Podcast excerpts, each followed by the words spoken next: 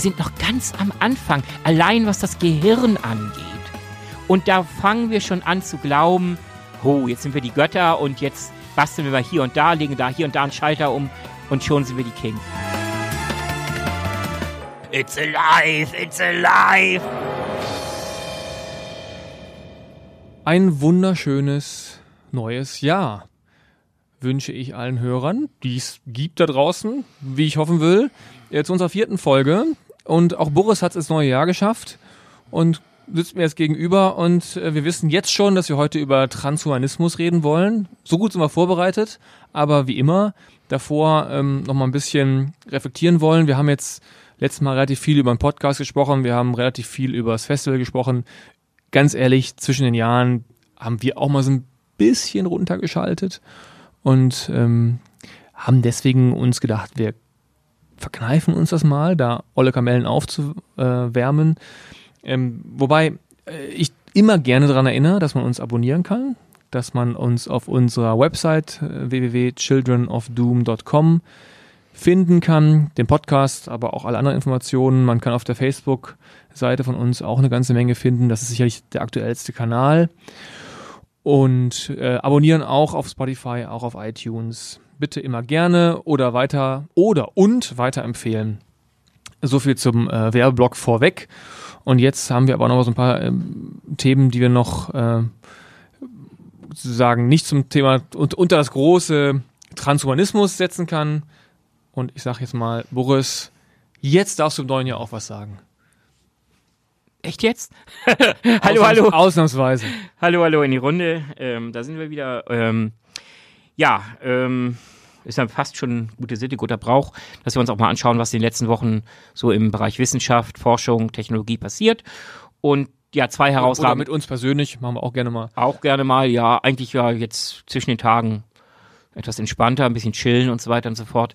Ähm, ja, die Themen, die eigentlich die letzten vier Wochen so eigentlich ak akut waren. Das eine Thema, da werden wir dann gleich zu kommen, das ist natürlich, passt wie die Faust aufs Auge beim Thema Transhumanismus, Genetic Engineering und so weiter. Das andere große Thema meiner Meinung nach ist, ähm, kommt aus dem Bereich Raumfahrt, Astronomie.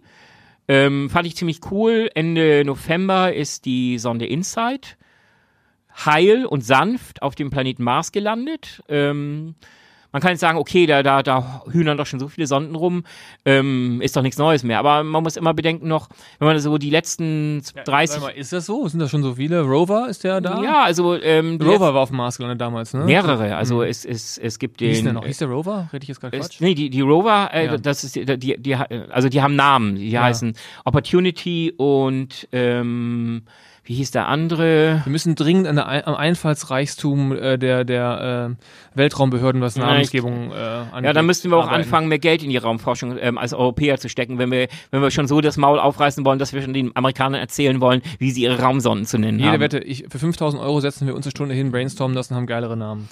Ja, trotzdem glaube ich irgendwie nicht, dass wir da weit kommen. Wie auch immer, die aktuelle Raumsonde, ähm, und äh, nochmal ähm, zu dem, was ich eben sagen wollte, ähm, die, die, die positive Landebilanz ist meines Wissens immer noch negativ. Ähm, das klingt jetzt ein bisschen verrückt, aber von den meisten Raumsonden, die von Menschen versucht wurden, auf dem Mars zu landen, ich glaube 60 Prozent ist immer noch die Quote, sind, ähm, sind in, die, in die Binsen gegangen, in die Grütze. Und ähm, von daher ist das immer noch was Besonderes, weil man muss, man muss sich das mal vergegenwärtigen. Da ist ein ähm, Planet, der ist äh, zig ähm, Millionen Kilometer entfernt von uns. Da ist so eine Sonde sechs Monate unterwegs ungefähr, im besten Fall. Ähm, wenn es so gewählt ist, und das macht man natürlich auch, ähm, dass äh, sich Erde und Mars, ähm, je, nach, die, je nachdem wie die Umlaufbahnen sind, äh, möglichst nahe sind zu dem Zeitpunkt, wo, ähm, wo das Ding, dann auch landen soll. Also das ist schon eine ziemlich irre Geschichte. Ich meine, ähm, klar, Fallschirm und so weiter, aber die Atmosphäre ist auch verdammt dünn. Und ähm, Bremsraketen, klar, gehören auch zu dem Paket dazu, aber die sollen auch erstmal richtig zünden und da ist, kann eine ganze Menge schiefgehen. äh, Das ist das Einzige, was ich sagen will. Und jetzt bei Inside äh, eben nicht, ja. genau, also Insight ist halt sauber gelandet und hat auch sofort ähm, brav sich gemeldet und ähm, ja, und, und was ich so schön finde ist, oder was ich so faszinierend finde, ist halt, da ist auch ein deutsches Experiment dabei. Ähm, Damit werden wir in den Boden bohren. Ich glaube so, oder besser gesagt rammen. Wird so, ein- so ein Dorn in den Boden, Marsboden gerammt, so, weiß ich nicht, drei, vier Meter oder so. Also richtig tief schon. Und dann werden Bodenproben genommen und dann können wir zum ersten Mal in der Geschichte der Menschheit ähm, auch Proben analysieren über ein, ein bordeigenes Labor, ähm, die wirklich nicht auf der Oberfläche schon eine Ewigkeit waren und im Zweifel schon durch die durch die ähm, Strahlung, äh, ich meine, der Mars hat keine Atmosphäre oder so gut wie keine Atmosphäre, das sind gerade mal 20, 30 Zentimeter oder so. Ähm, das heißt, die die die harte äh, Sonnenstrahlung, ähm, also vor allem auch die die ähm, die die harte ähm, radioaktive Strahlung, all das kann un fast ungebremst auf den äh, Mars einschlagen. Das heißt, alles, was irgendwie da biologisch mal war oder ist, ist normalerweise zerstört. Das ist ja das Wunderbare an unserer Erde. Ich meine, wir arbeiten kräftig daran, den ja unseren Schutzschild über durch Klimawandel und alles Mögliche zu zerstören. Aber im Moment funktioniert der noch äh, sehr gut. Der Mars hat sowas nicht und das bedeutet letztlich, wenn wir überhaupt irgendwie, weiß ich nicht, Spuren von Leben finden wollen, dann werden wir das nur äh, tiefer in den Erdschichten finden. Und von daher, das soll halt Insight unter anderem leisten. Und von daher finde ich das ein total spannendes ähm, äh, Experiment. Und ich freue mich schon auf die Ergebnisse. Und, und was, was dürfen, womit dürfen wir rechnen? Oder was sind die Hoffnungen? Keine Ahnung. Vielleicht finden wir, äh, Marsmenschen unter der Erde. nö, aber zumindest vielleicht finden wir Notizzettel. Ich war hier. Genau. so ein, so, oder so ein Geocaching. Genau, ja. Hinweis. So ein Buch, wo wir uns eintragen können. Genau. Also all, alles wäre eine Sensation. Ich meine, ähm, wenn, wenn, wir- wenn wir von außerirdischen Leben reden, da werden wir mit Sicherheit eine eigene Folge zu machen. Das ist so klar wie noch. Aber ähm, im, Also im wenn, wenn da was gefunden wird, sowieso, aber auch wir Nein, wir werden, trotzdem. wir ne? werden auch so eine Folge dar- darüber machen, weil das ist ein Thema, das alle Menschen wirklich begeistert und auch bewegt. Nein, Tatsache ist doch einfach, wenn man von Leben spricht, dann na, muss man natürlich noch die Unterscheidung machen. Intelligentes Leben, halbintelligentes Leben, ähm, IQ eines Toasters, was weiß ich. Alles wäre eine Sensation. Auch grüner Schleim wäre eine Sensation. Weil wir werden ja heute äh, über das Thema ähm, Transhumanismus reden. Da, da reden wir vor allem auch, dann natürlich dazu gehört das große Thema Evolution, Genetik. Dazu gehört das Thema, wann ist Leben Leben. Und äh, Fakt ist einfach, alles, was wir an Leben bisher kennen, hat eine einzige Quelle, nämlich die Erde. Es gibt ähm, Spekulationen, dass das äh, Leben über Asteroiden oder so auf die Erde gekommen ist. Aber irgendwo war mal ein Ursprung und alles, was wir im Moment haben, geht auf diesen Ursprung zurück. So. Wenn wir aber ähm, auf einem fremden Planeten Irgendwas wie dem. Mars irgendwas finden und sei es nur ein Eukaryont. Und ich meine, Eukaryont ist schon der Hammer, weil das, was zum also, Henker, also was das, zum Henker ist ein Eukaryot? äh, das ist also ein, ein, ein, eine, ein, eine Zelle mit einem Zellkern Ah. im Prinzip. Alle Lebewesen auf der Erde sind Eukaryonten. ich glaube, ich gebe wirklich dir den Doktortitel und Ja, ich leg meinen wieder ab. Nee, ähm, ich lese viel, das weißt du. Ähm, das alle, alles ist eigentlich ein Hammer. Ähm, sobald es diesen Sprung geschafft hat von unbelebter ähm, Zellhaufen, ähm, irgendwelche Moleküle, die sich äh, oder Bausteine, die sich zu Molekülen zusammengebaut haben, aber halt unbelebt sind. Aber sobald dieser Sprung zum Leben ähm, ähm, gemacht wurde und Leben heißt letztlich, ähm, ja, was was heißt Leben? Leben heißt Reproduktion Ich im Prinzip. sagen, Fortpflanzung, oder? Reproduktion ist ein ganz So entscheidender weiß Punkt. noch, ja. Genau. Und es gibt noch ein paar andere Mechanismen, aber letztlich äh, Zellkern ist, ein, ist auch ein, ganz entscheidender Sprung, Mhm. um sich weiterzuentwickeln. Man weiß noch, noch nicht so genau, wie, wie das am Ende. Man geht am Ende davon aus, dass das Einzeller ist irgendwann mal hat es geklappt, dass ein Einzeller hat einen anderen Einzeller umschlossen und der der umschlossene Einzeller im Prinzip hat sich entschlossen, natürlich alles scherzhaft, weil Evolution ist niemals aktiv. Evolution ist Selektionsprinzip. Das heißt, dass einfach etwas hat sich als positiv herausgestellt und dann ähm, kann es sich fortpflanzen. Also man, man darf niemals den Fehler machen, ähm, irgendwie ähm, Evolution als einen aktiven Prozess ähm, zu formulieren. Also insofern, ähm, da muss man gleich die, die, die Einschränkung machen. Aber nein, wenn ich sage entschlossen, also es ist einfach dazu passiert, dass äh, dazu gekommen, dass halt ähm, dieser, dieser eine Einzeller, der umschlossen wurde, sich wie auch immer unter ähm, Einfluss von Strahlung ist es zu Mutationen gekommen. Dadurch ist, hat der sich in, spezialisiert in Richtung eines Kerns. Aber können wir dann jetzt, äh, ich bin jetzt, ich bin gedanklich gerade noch beim Mars. Können wir das, Ah, ja. können wir denn da beim, beim Mars davon ausgehen, dass da auch äh, irgendwie sowas annähernd passieren kann? Du hast eben gesagt, ich glaube, gab es eh keine Atmosphäre, oder gibt es keine Atmosphäre und die Strahlung ist so stark. Ähm, nach dem Wissen, was wir haben, ist es denn überhaupt realistisch, dass da sowas sein kann? Es ist ganz schwer bei dem Thema äh, mit Begriffen wie Realismus oder, oder äh, Wahrscheinlichkeiten. Am Ende, natürlich kann es sein. Und ähm, wir, also wir sind ja so weit, auch ähm, wir werden später vielleicht auch noch über synthetische Biologie sprechen. Ähm, wir sind schon ziemlich nah dran, aber noch haben wir diesen Schritt nicht geschafft. Also ich weiß nicht, kennst du den Frankenstein, Mary Shelley, Frankenstein, diesen berühmten It's alive, it's alive. Ja, ja, Gibt diese klar. wunderbare Sequenz. Und das, das ist noch nicht. Ich, Ein es- so es- trauriges Buch übrigens, ne? Ja, unglaublich traurig, ja, stimmt. Weil das man nämlich diese Geschichte, dieses Bild von Frankenstein ist ja ganz anderes. Das ist- ja sozusagen Ja. so typisch, wie es dann so, äh, nicht typisch, so ähm, bezeichnend, wie von Frankenstein eigentlich nur das Monsterbild hängen bleibt. Das hat jeder im Kopf, aber was für eine traurige Geschichte das eigentlich ist. Ja. Mhm. Ja. Ähm, das ist total untergegangen in der ganzen, Ist es. in der Rezeption von Frankenstein. Ist ja. es. Und, und da kann man sogar nochmal wieder ein, tiefer einsteigen. Mary Shelley, die es geschrieben hat, die hatte, glaube ich, gerade ähm, ihr zweites Kind, sogar Ja. ihr zweites Kind schon verloren. Das war ein, ein, es war auch dieser, der Sommer, der Winter, der keinen Sommer kannte. Oh, 1816, ja. Genau, das war die, diese, da geht man übrigens davon aus, wieder ein Doomsday-Thema, dass Ja. ein Vulkanausbruch dafür Das, verantwortlich das heben wir uns mal auf. Das haben wir nämlich auch Genau, gelesen, ja. 1816. Wir Den Sommer, den, den Sommer ohne, ohne Sonne, wie es hieß, oder das Ja. Jahr ohne, ohne Sonne. Genau, und Das ähm, das hat alles auch nochmal noch trübseliger gemacht. Ja. Es war lange, lange kalt und, und düster Ja. und all das spielte zusammen, sodass Mary Shelley dann damals ähm, diesen berühmten Roman schrieb.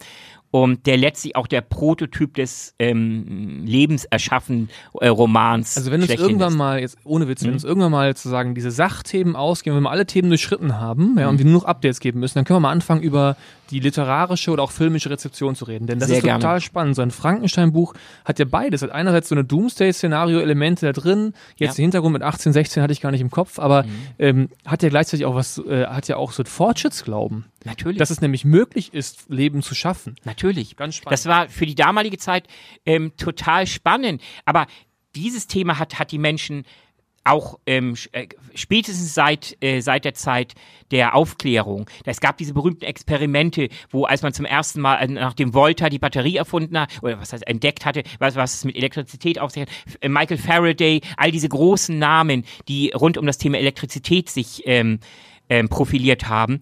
Und ähm, als dann die ersten Experimente gemacht wurden, dass dann zum Beispiel Frösche und dann sogar menschliche Leichen wurden unter Strom gesetzt. Und haben da rumgezuckt, dann zuckten die ja. und, und, und richteten sich sogar auf.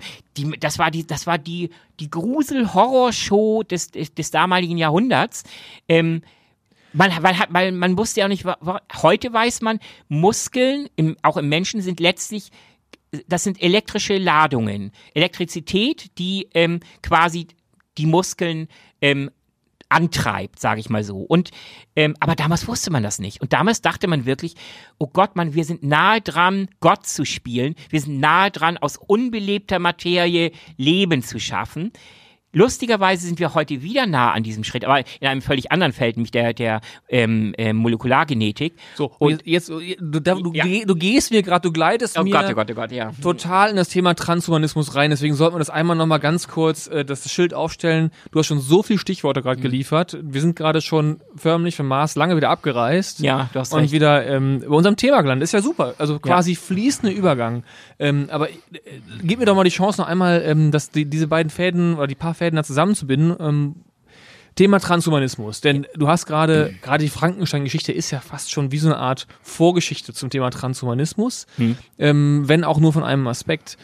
Und auch das Thema äh, Transhumanismus im Sinne von ähm, Bewegung, es gibt ja diese Bewegung des Transhumanismus, also äh, mit anderen Worten einfach Menschen, die das propagieren, die quasi das Überkommen des jetzigen menschlichen Zustands durch technische Fortentwicklung am, im, um den Körper, äh, um sozusagen die nächste Stufe zu erreichen, das propagieren und äh, das auch schon lange ausprobieren. Und das hat ja auch wiederum mit Aufklärung zu tun. Die verstehen sich ja quasi als eine ähm, aufklärerische Bewegung und auch eine humanistische Bewegung. So, und all diese Begriffe sind schon gefallen.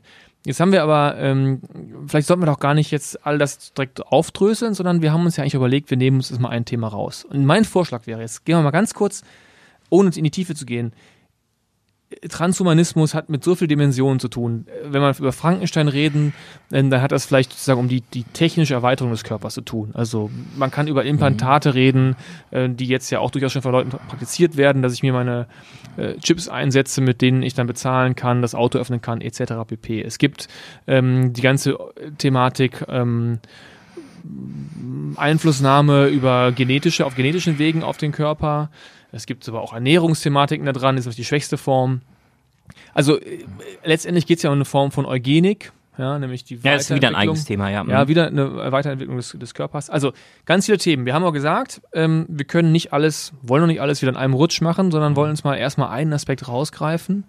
Und das ist ähm, der genetische Zweig. Und da haben wir ja auch eine, ein schönes Einstiegsthema, einen schönen aktuellen Anlass. Ja, also vielleicht nochmal, ähm, gut, also die Minute sollte man schon nochmal nehmen.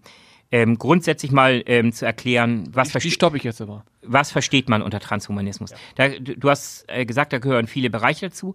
Da gehören erstmal die, die Bereiche, also Nanotechnologie, Biotechnologie, Gentechnik, das ist alles ein Bereich, der auf jeden Fall zum Thema Transhumanismus dazugehört, nämlich die, die Veränderung des Körpers, die Veränderung auf genetischer Ebene des Körpers. Dann gehört da die, das, der ganze technologische Zweig dazu.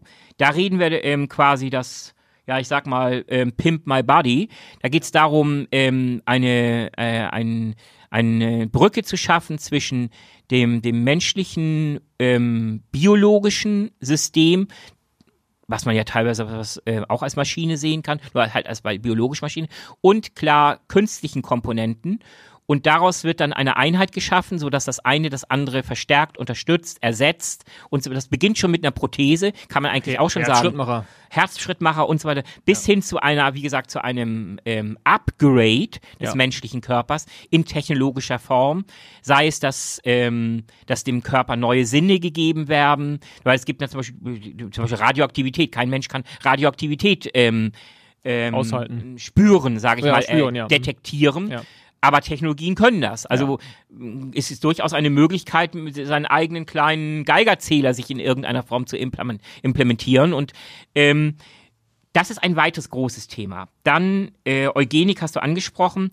Da reden wir davon letztlich schon in der Frühphase des Lebens, das heißt schon auf ähm, embryonaler Ebene einzugreifen. Das heißt, da geht es weniger, da geht es ähm, anders als bei, ähm, bei, bei der, bei der heutzutage meistens noch ähm, besprochenen Gentechnik, dass man da vielleicht in irgendeiner Form einen bestehenden Defekt ähm, repariert oder so, dass man schon im, auf embryonaler Ebene schon eingreift, um zum Beispiel Erbkrankheiten zu eliminieren.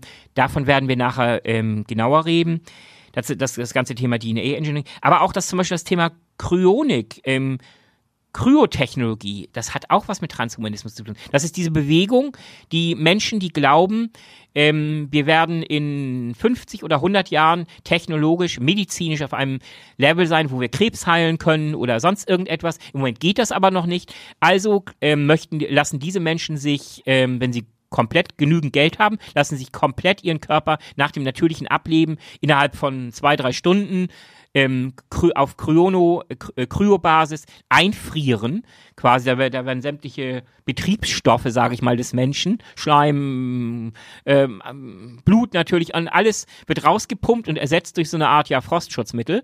Ähm, dummerweise ähm, funktioniert das einfach noch nicht. Das heißt, diesen Menschen wird eine Menge erzählt, aber wenn man mal ähm, sich das anguckt, ähm, das ist ja das Problem. Solange das Businessmodell funktioniert. Ja, das ist nämlich genau das Problem. Äh, dass da wird äh, Schindluder mit den Dummen getrieben, denn letztlich ähm, schaffen wir es einfach noch nicht, ähm, egal wie schnell wir ähm, die normalen Flüssigkeiten, die ja vor allem wasserbasiert sind, der Mensch besteht dazu 90 Prozent aus Wasser, ähm, die wir durch ein, ein Frostschutzmittel ersetzen, trotzdem auf ähm, Zellebene kommt es trotzdem zu irreparablen Schäden ähm, bei diesem Einfrierungs äh.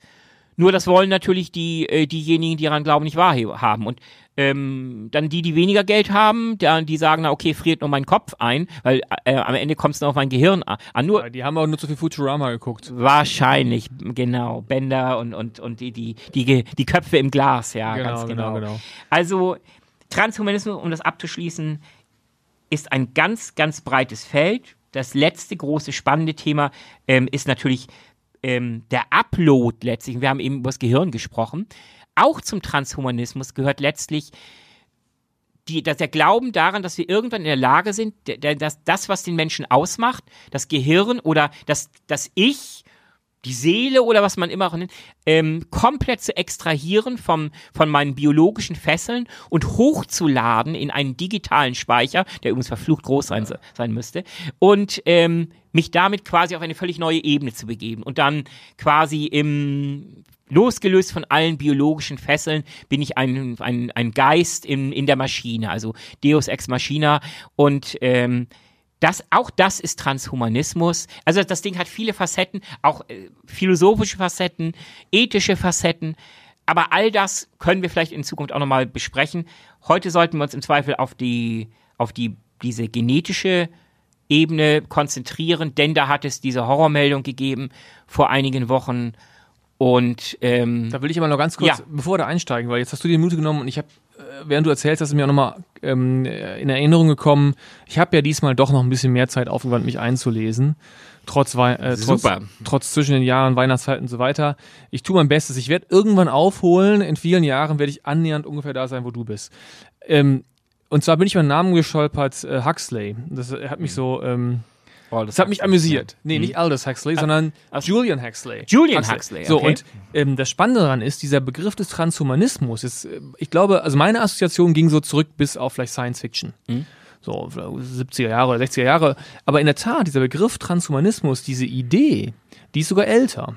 Ja, die kommt aus den 30er Jahren und dieser Julian Huxley war ein britischer Biologe, glaube ich. Ah, interessant. Der diese ganze Idee angefangen hat, also sozusagen mit dem Gedanken, die Potenziale des Menschen möglichst auszuschöpfen und letztendlich, was du genannt hast, die verschiedenen Bereiche sind verschiedene Wege, ja, Potenziale ausschöpfen, wenn man sozusagen technische zusätzliche Additionen auch als Potenziale ausschöpfen äh, verstehen möchte. Mhm. Und ich finde das so ironisch, dass ein Huxley das beschrieben hat und wiederum ein anderer Huxley, der von dir schon genannte Aldous Huxley mit Brave New World, Roundabout, da muss ich jetzt lügen, weiß ich nicht, wann das Buch erschienen ist, aber ist ja auch irgendwo so im Dreh, ist ja auch wirklich alt, ähm, eigentlich ja schon das Horrorszenario auch beschrieben hat, nämlich da werden ja ähm, Menschen, also ein Teil des Buches, weil ich mich erinnern kann, es geht ja auch darum, dass Menschen quasi so da über eine Kondition dazu mhm. gebracht werden, Dinge zu mögen, ja.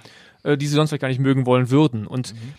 eine, eine, äh, eine kritische Blick auf Transhumanismus ist ja auch der, dass ich, wenn ich Menschen und Körper und so weiter beeinflussen kann, dann kann ich ihn irgendwann auch, man dann baue ich dann irgendwie so eine kleine Spritze in den Kopf ein, die immer nur dann so ein paar Glückshormone loslässt, wenn ich es will. Und zwar, äh, ich erinnere mich, bei Aldous Huxley, Brave New World war das so, dass irgendwelche Menschen kopfüberhängend Flugzeuge putzen mussten. Und in dem Augenblick wurden sie halt glücklich, deswegen haben sie ihren Job sogar gerne gemacht, obwohl ihn eigentlich kein Schwein machen will. Yep. Und äh, fand ich so eine schöne Ironie, dass zwei Huxleys quasi die beiden verschiedenen Positionen da ähm, mhm. äh, beschrieben haben. So, egal, äh, Pointe oder, oder mein, mein Punkt war einfach nur, Transhumanismus ist in der Tat eine schon fast 100 Jahre alte Idee. Entwicklung und solche Ideen haben ja, durchschreiben ja auch, durchlaufen ja immer so Zyklen oder durchlaufen auch eine, eine Entwicklungsgeschichte. Und wenn wir jetzt, worüber wir jetzt reden werden, das erste Thema gleich auch, das hat ja auch so eine Entwicklung schon durchgemacht. Also, das ist ja auch spannend, dass das Ganze schon über Jahrzehnte weiter gärt. So, und jetzt kommen wir nämlich wieder zurück zu deiner Geschichte. Und das Stichwort ist, ich habe mir den Namen von dem äh, Burschen nochmal aufgeschrieben, He Jiankui. Ich bin mir nicht sicher, ob die Tone, Töne richtig sind im Chinesischen, aber er wird irgendwie He Jiankui oder He Jiankui oder wie auch immer. Die verschiedenen Varianten. Also der chinesische Wissenschaftler und jetzt übergebe ich wieder an dich. Was hat er angestellt? Ja, was hat er angestellt? Also eigentlich schlichtweg, er hat für die meisten Wissenschaftler und ich glaube auch für die meisten Menschen, die sich ein bisschen mit dem Thema beschäftigen, er hat eine Grenze überschritten. Das ist ja an sich ähm, nichts Ungewöhnliches. Ständig werden Grenzen überschritten, aber es hängt auch so ein bisschen immer davon ab, ähm, wenn ich eine Grenze überschreite, wen betrifft das? Betrifft das mich? Betrifft das meine Umgebung? Betrifft das meine Familie? Betrifft das im Zweifel meinen Staat? Oder Und in dem Fall hat er, also müssen wir mal ganz kurz er, erläutern, er hat ja im Prinzip ähm, einem, einer Mutter das dabei geholfen. Gleich, ja. ja, mhm. oder vielleicht mal kurz erklären, weil sonst so ja. unklar wird. Also, also ich, ich zäume das Pferd von hinten auf, was es halt so dramatisch macht. Nämlich, er hat eine Grenze überschritten, die letztlich in letzter Konsequenz die gesamte Menschheit betrifft. Und das sind Grenzen, da sollte vielleicht nicht ein einzelner Mensch darüber äh, entscheiden, ähm, ob er sich selber befähigt fühlt, ähm, neue Regeln für die gesamte Menschheit aufzustellen. So, kommen wir jetzt mal zu den Fakten. Ähm, ging vor einigen Wochen halt ähm, groß durch die Presse. Ein chinesischer Wissenschaftler, du hast den Namen genannt, hat verkündet, übrigens bezeichnenderweise, jenseits sämtlicher wissenschaftlicher Geflogenheiten. Ähm, da gibt's ähm, sowas wie Dinge werden erst, wenn ich mache ein Experiment, äh, da gibt's ein Peer Review, das heißt andere Experten aus meinem Feld schauen sich mein Experiment an, meine Ergebnisse werden gegen, äh, habe ich vielleicht einen Fehler Ja, gemacht? gut, der wusste ja auch, was dem droht, wenn er da, also der muss das ja quasi im Ja, Geheim machen. Ne? Aber das ist genau auch so bezeichnend. Das ist fast wie ein, wie ein Coup d'etat. Ähm, äh, per YouTube-Video hat er verkündet, dass er, und auch da- das Video an sich ist auch äh, ist total creepy. Da, da denkt man, da ist ein, ein da, da redet jemand, der, der, der ist erstens total bekifft und zum anderen ähm, hat er auch mal so eine Gott, Gotteswahn oder Gotteskomplex, weil er fühlt sich von sich selber beseelt. Ähm, das Gefühl habe ich zumindest, wenn man sich das anguckt.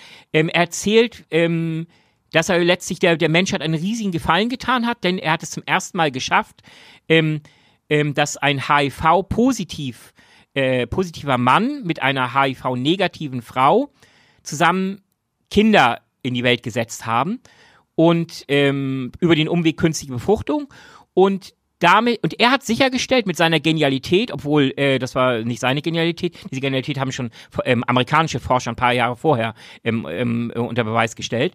Ähm, Eigentlich das- hat er nur seine Skrupellosigkeit Genau, bewiesen, ne? ganz genau, dass er hat es geschafft, dass diese glücklichen, äh, diese Eltern jetzt ähm, total happy se sein müssen, weil sie, ähm, sie können sicher gehen, dass ihre beiden, äh, die, die beiden kleinen Mädchen, die sie da bekommen, niemals in ihrem Leben AIDS bekommen äh, werden, weil ähm, die, das war natürlich ein, ges- ein gewisses Risiko, weil der Vater HIV-positiv war, aber er hat durch Genetic Engineering dieses Problem aus der Welt geschafft. So, und das nochmal noch mal zum, zum Mitschreiben quasi, mitdenken. Der Mhm. Skandal ist, oder der Schritt, der da passiert ist, ist, dass eben genetische Veränderungen an, sozusagen, am ungeborenen Leben oder dann an neuen, an, an Menschen gemacht wurde. Ja, also der, der, das eigentliche Problem, vielleicht springen wir jetzt zu sehr, ist der Eingriff in die Keimbahn. Aber vielleicht nochmal einen Schritt zurück. Also was ist da genau passiert? Also ähm, man muss ja unterscheiden bei genetischem ähm, Upgrade oder Genetic Engineering. Ähm, ich kann auch, äh, also man könnte auch bei dir Genetic Engineering vornehmen. Nein, danke. Äh, okay, kann ich verstehen. Aber äh, wie auch immer, mich eigentlich ganz gut so. wir finden nicht alle klasse. Noch, noch, kann noch ein paar Jahre, wenn die Gerechtigkeit losgeht, sich ändern. Dann ändere ich wieder meine Meinung und das Recht nehme ich wieder Genau. aus. Aber es geht letztlich darum, ähm,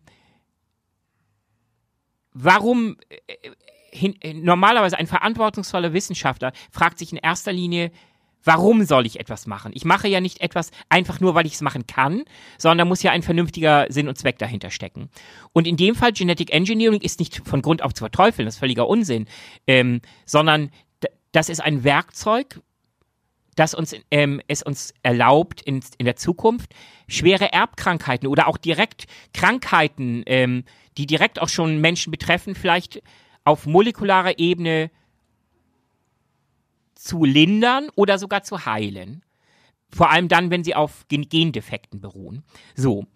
Aber es ist halt eine andere Qualität, wenn ich etwas, wenn ich äh, schon grundsätzlich genetisches Engineering benutze, nicht im Zweifel um ein bestehendes Leiden zu lindern, sondern nur die Wahrscheinlichkeit, dass etwas auftreten könnte, in dem Fall, dass Kinder HIV erben könnten von ihrem Vater, dass ich also proaktiv quasi schon sage, ich fange schon an rumzubasteln, um Wahrscheinlichkeiten zu beeinflussen, dass irgendetwas eintritt. Das ist an sich schon mal ein, ähm, eine ziemliche Arroganz, vor allem wenn ich sie ähm, so quasi im Alleingang fälle. Weil das ist schon eine, eine entscheidender Punkt. Und übrigens, ähm, das ist auch keine, keine Heilsbringer dann für die gesamte Menschheit, denn äh, der Prozess des Genetic Engineering ist immer noch sehr aufwendig. Wollte ich gerade fragen, ist das eigentlich eine, eine kostenaufwendige Das ist, Sache? das ist extrem kostenaufwendig, vor allem in, in in dem Fall. Was hat der Mann gemacht? Er hat im Prinzip, ähm,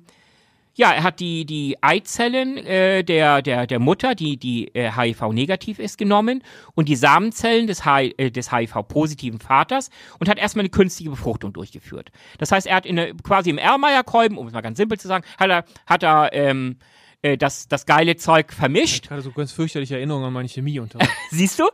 Jedenfalls ähm, haben wir durchgemischt und dann ähm, unter den richtigen Bedingungen hat er gehofft, dass sich Embryonen Bisschen entwickeln. Bunsenbrenner drunter. Sowas in der Art, ja, ganz genau. Jedenfalls, ähm, Das hat er getan und ähm, da sind daraus sind dann Embryonen entstanden.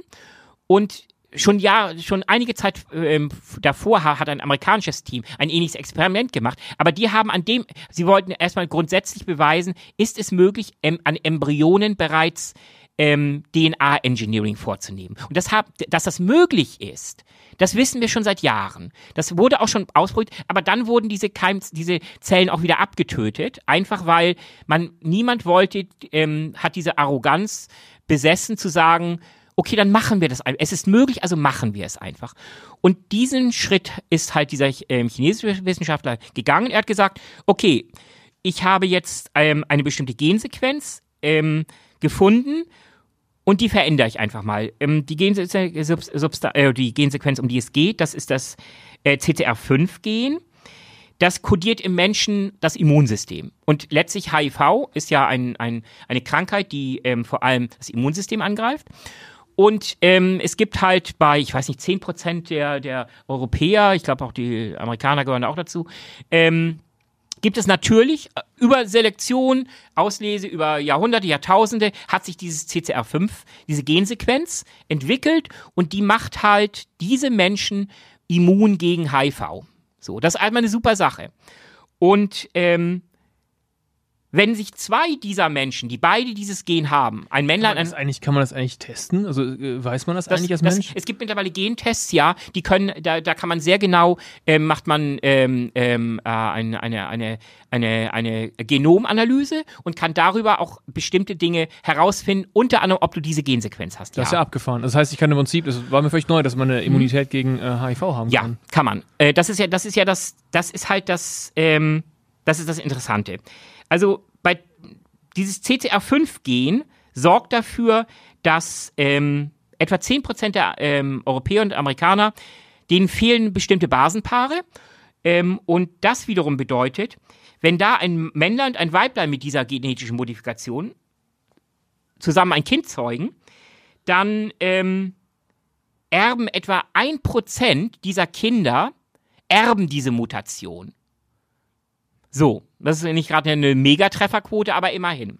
So, und da, dieses Wissen, das wir, das wir haben, das hat, das hat sich dieser Wissenschaftler zunutze gemacht und hat einfach mal künstlich dieses CCR5-Gen in den Embryonen quasi manipuliert, hat diese Basenpaare entfernt und so auf diese Art und Weise eine Art künstliche HIV-Immunität erzeugt. Und das heißt ja jetzt, dass das im Prinzip keine Story ist von neuer technischer Möglichkeit, von der wir nicht wussten, mhm. ähm, zumindest die Experten nicht wussten, sondern es ist eigentlich eher ein Problem unserer, ist ein, ein ethisches Problem, ja. es ist ein, ein regulatorisches Problem, das im Grunde niemand auf den Burschen aufgepasst hat oder wir uns insgesamt als Menschheit, natürlich runtergebrochen auf die einzelnen Staaten, die ihre Regularien darauf haben, offensichtlich noch nicht genügend darauf verständigt haben, wie gehen wir eigentlich damit um. Ja. Und dann aber auch gleichzeitig nicht genügend geregelt haben, dass keiner diese Schritte geht. Genau. Denn letztlich reden wir davon, wenn wir ähm, in ungeborenes Leben eingreifen, in den Gencode des ungeborenen Lebens. Und da, das ist ein Eingriff in die Keimbahn. Das bedeutet letztlich, diese Kinder und erst diese Embryonen wurden ja ähm, zurückverpflanzt in die Gebärmutter ähm, der, ihrer, ihrer biologischen Mutter. Die hat die Kinder dann ausgetragen. Auch das ist ähm, keine so wahnsinnig hohe Trefferquote. Keiner weiß auch, ähm, keiner hat bisher die Daten gesehen, welche Trefferquote gab es, ähm, wie, wie viele Embryonen sind abgestorben und all das weiß kein Mensch. Der Mann hat einfach fröhlich losgemixt und, und einfach wollte das Machbare beweisen, weil am Ende, ich gehe davon aus, weil er wollte ähm, ähm, sicherstellen, dass sein Name in den Geschichtsbüchern steht, ähm, dass, dass er diesen Tabubruch gemacht hat. Vor allem auch, äh, wenn ich es richtig in, informiert bin, ist das ein freiberuflich wirkender Forscher. Das heißt, wahrscheinlich hat er sich auch lukrative Verträge ausgedacht, schon von all den jenen ähm, Vielleicht hat er einfach nur einen Minderwertigkeitskomplex. Kommt bei, nein, ich glaube, bei Wissenschaftlern, das, das, die nicht das ich gar kommen, nicht. auch nicht. Das äh, glaube ich gar vor. Nein, das glaube ich gar nicht. Ich glaube wirklich schon, da, da stecken auch handfeste monetäre Interessen dahinter. Denn es gibt natürlich Millionen von Eltern, die im Zweifel Kinderwünsche haben und die auch der- berechtigt ein Interesse daran haben, dass ihre Kinder möglichst gesund zur Welt der kommen. Bursche ist ja jetzt, äh, ähm, was habe ich gesagt, abgesetzt. Ich habe es eben nur nachgeschlagen. Mhm. Ähm, Was habe ich hier? China, äh, China suspendiert äh, CRISPR. Ja. Forscher. Ja, das war ja klar. Er hat auch Ja, übrigens, er hat auch gegen geltendes chinesisches Gesetz verstoßen. Also Natürlich, also genau, das ist zwar in China nur, nur so eine Frage, wie das so ist gegen Gesetz ja, verstoßen, es aber, gibt ein klares Gesetz. Alle zivilisierten Staaten haben sich darauf geeinigt. aber deswegen habe ich schon, mal, deswegen frage ich mich gerade, wenn der jetzt äh, Business-Interessen dahinter hatte, Mhm. die muss er, dann geht er damit raus an die Weltöffentlichkeit, dann ist ja klar, dass der erstmal auf den Deckel kriegt und Ja. im Zweifel dafür erstmal Na und? in den Knast wandert oder Aber das ist, ist, es doch, äh, ist doch immer so. Im Zweifel ist es immer die Frage, wie weit bist du bereit, bei Tabubrüchen zu gehen? Äh, da sind wir übrigens im, im, im, im, äh, Moment, da sind wir in dieser Technologiebereich der disruptiven Technologien. Ich meine, ähm, das ist vielleicht ein weiter Sprung, aber im Zweifel Dinge wie die Uber zum Beispiel macht, das ist, ta- einige Sachen verstoßen sogar gegen amerikanisches Recht, aber es ist eine andere Mentalität. Die sagen einfach, ich mache einfach, ich nehme auch bewusst den Regel- oder sogar den Gesetzesverstoß in Kauf, einfach weil das Ergebnis ja, und dann sollen sie mich, sollen sie, so, zahle ich eine Strafe oder was weiß ich. Aber ich bin in den Köpfen der Menschen drinne, ich kann das, ich bin die Koryphäe dafür und das wird sich für mich langfristig auf jeden Fall auszahlen, dass ich mich nicht an Gesetze gehalten habe. Kleine Anekdote am Rande, äh, spannend, in, in China hat Uber, glaube ich, damals irgendwie pro Tag eine Million verbrannt, am Ende sind es vom chinesischen Wettbewerber aufgekauft worden. Jo. Das war nix. Aber ich wollte eigentlich darauf hinaus, ähm, die, der ganze Fall, Mhm. kleine Randnotiz, hat mich erinnert an diesen südkoreanischen Wissenschaftler Mhm. äh, Schaftler vor, auch das habe ich natürlich ehrlicherweise wieder nachschlagen müssen, äh, The King of Cloning, daran kann ich mich noch erinnern. Mhm. Der Bursche, der damals, ähm, ja, 2006 habe ich jetzt, glaube ich, gerade äh, im rechten Auge noch gesehen, ähm, damit rauskam oder um die Zeit jedenfalls rauskam, der hatte äh, behauptet, das erste Mal aus menschlichen Embryonen Stammzellen geklont zu haben. Mhm. Und das war ja alles nachher eine Riesenverarsche. Richtig. So, und es war damals auch eine Riesensensation. Und als der Chinese damit rauskam, habe ich mich sofort an diesen südkoreanischen Fall erinnert. Und jetzt bin ich mal gespannt, also ich will jetzt nicht wetten, aber ich halte es auch nicht für ganz unwahrscheinlich, dass er da irgendwie einen, äh, einen Bock geschossen hat oder irgendwie. Ich meine, gut, wenn, das, wenn du jetzt sagst, wissenschaftlich war das aber gar nicht so ein, so, ein, äh, so ein großer Schritt, dann ist die Wahrscheinlichkeit natürlich gering, dass es auch gar nicht hinbekommen hat, weil der Südkoreaner damals ja sozusagen als Wissenschaftler glänzen wollte und nicht nur als ein disruptiv für irgendwelche Regeln brechen. Also aber das war damals an den Fall denken. Ja, das war die erste Reaktion auch der Wissenschaftsgemeinde. Vielleicht ist es auch alles nur ein Big Fake und hoffen wir mal. Ähm, allerdings, ähm, was so durchgesickert ist an Informationen, erstens, technologisch, wie gesagt, technisch, das ist absolut plausibel, das ist machbar. Das bestreitet auch keiner. Insofern ist es auch nicht, nicht keine Genialität oder so, das zu machen. Ähm, außerdem, es gibt so ein paar absolute, ja, DNA-Engineering-Päpste, sage ich mal, in der. Und einer davon ist definitiv George Church. Und George Church ähm, der soll die Daten wohl auf welchen Wege auch immer gesehen haben, die, die diesem Experiment, diesem ähm, ja, Abenteuer, sage ich mal, zugrunde liegen. Äh, vielleicht hat, hat, hat äh, wurden sie ihm auch bewusst gegeben als, als Rückende. Und der sagt auf den ersten Blick, ich meine, ähm, sieht das plausibel aus. Um aber wirklich hundertprozentig sicher zu sein, muss man halt ähm, eine komplette Genomanalyse machen der Babys, um wirklich nachweisen zu können, ist es so, ist es wirklich so passiert oder nicht? Das ist das eine. Und das andere, wir, wir fahren vorhin, warum ist dieser irrsinnige Tabubruch eigentlich da? Das ist ja das Riesenproblem. Jetzt sind die Kinder in der Welt. Und was bedeutet das eigentlich? Da wurde auf deren Keimbahn wurde eingewirkt. Das heißt, erstmal wurde das, die, wurden die Persönlichkeitsrechte dieser zwei Mädchen auf das Gröbste missachtet. Da wurde etwas mit ihrem gemacht, mit ihrem Genom gemacht. Klar, man konnte sie nicht fragen im, im Embryonalstatus, aber trotzdem, ähm, andere Menschen haben sich erdreistet, aus welchen Gründen auch immer, in ihrem Genom rumzufuschen. Das ist das eine. Aber das noch, das noch viel Entscheidendere ist, diese Mädchen werden, wenn alles gut geht, und wir hoffen das natürlich, werden erwachsen werden und irgendwann werden sie vor der Frage stehen, wir möchten, ich möchte Kinder. So. Und das bedeutet, da, da in ihre, in ihre Keimbahn eingegriffen wurde, auch ihre Kinder, die Kinder dieser Frau, dieser Mädchen, die dann irgendwann Frauen werden, werden diese genetische Modifikation automatisch tragen. Das heißt, ein einzelner Wissenschaftler hat entschieden, dass seine, dass, dass seine ähm, Entscheidung Einfluss nimmt, im schlimmsten Fall auf, das, auf den gesamten Genpool der Menschheit, weil Also letztlich. Biest ist es im Käfig. im Ja, Prinzip. selbstverständlich, denn letztlich ist es ja so, ähm, wenn diese beiden Mädchen Und er soll ja auch noch mehr ähm, genetische Modifikationen gemacht haben. Ähm, An mit anderen Babys, angeblich ja. Aber wenn die nicht kinderlos sterben sollten, weil dann ist es ja wieder raus aus, der, aus dem Genpool des Menschen, dann ist es drinne, weil deren Kinder werden es auch wieder weitergeben. Das bedeutet, Was ist denn das, was Ja. ist denn das Risiko daran? Also heißt das Risiko jetzt, äh, sag ich mal, nur ein positives Risiko, dass jetzt die AIDS, ähm, Nein. die AIDS, äh, die HIV-Resistenz in der Bevölkerung steigt oder gibt es auch noch Risiken, die wir nicht ab, gut, ich sag mal, unabsehbare Risiken ist immer so ein bisschen banal, die Ja. gibt's immer, aber gibt es auch sozusagen schon abschätzbare Selbstverständlich. Risiken? Das ist ja das Problem. Wir wissen noch zu wenig. Und das ist ja auch, auch mit der, das entscheidende Problem. Vielleicht nur ein kleiner Exkurs. Ähm, als ich meine ersten Softwareprogramme ähm, modifiziert habe, sage ich mal so, da war ich, weiß ich nicht, elf oder zwölf oder so.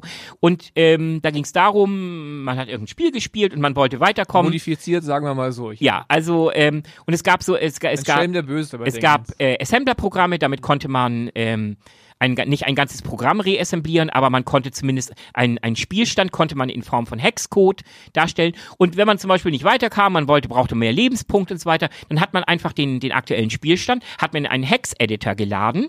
Ähm, Hex-Editor heißt, äh, da ist die, im Gegensatz zum Dezimalsystem, da ist die Grundstelle 10 ähm, ähm, und beim Hex ist es, ist es 16. Also praktisch 0 bis F, die Buchstaben.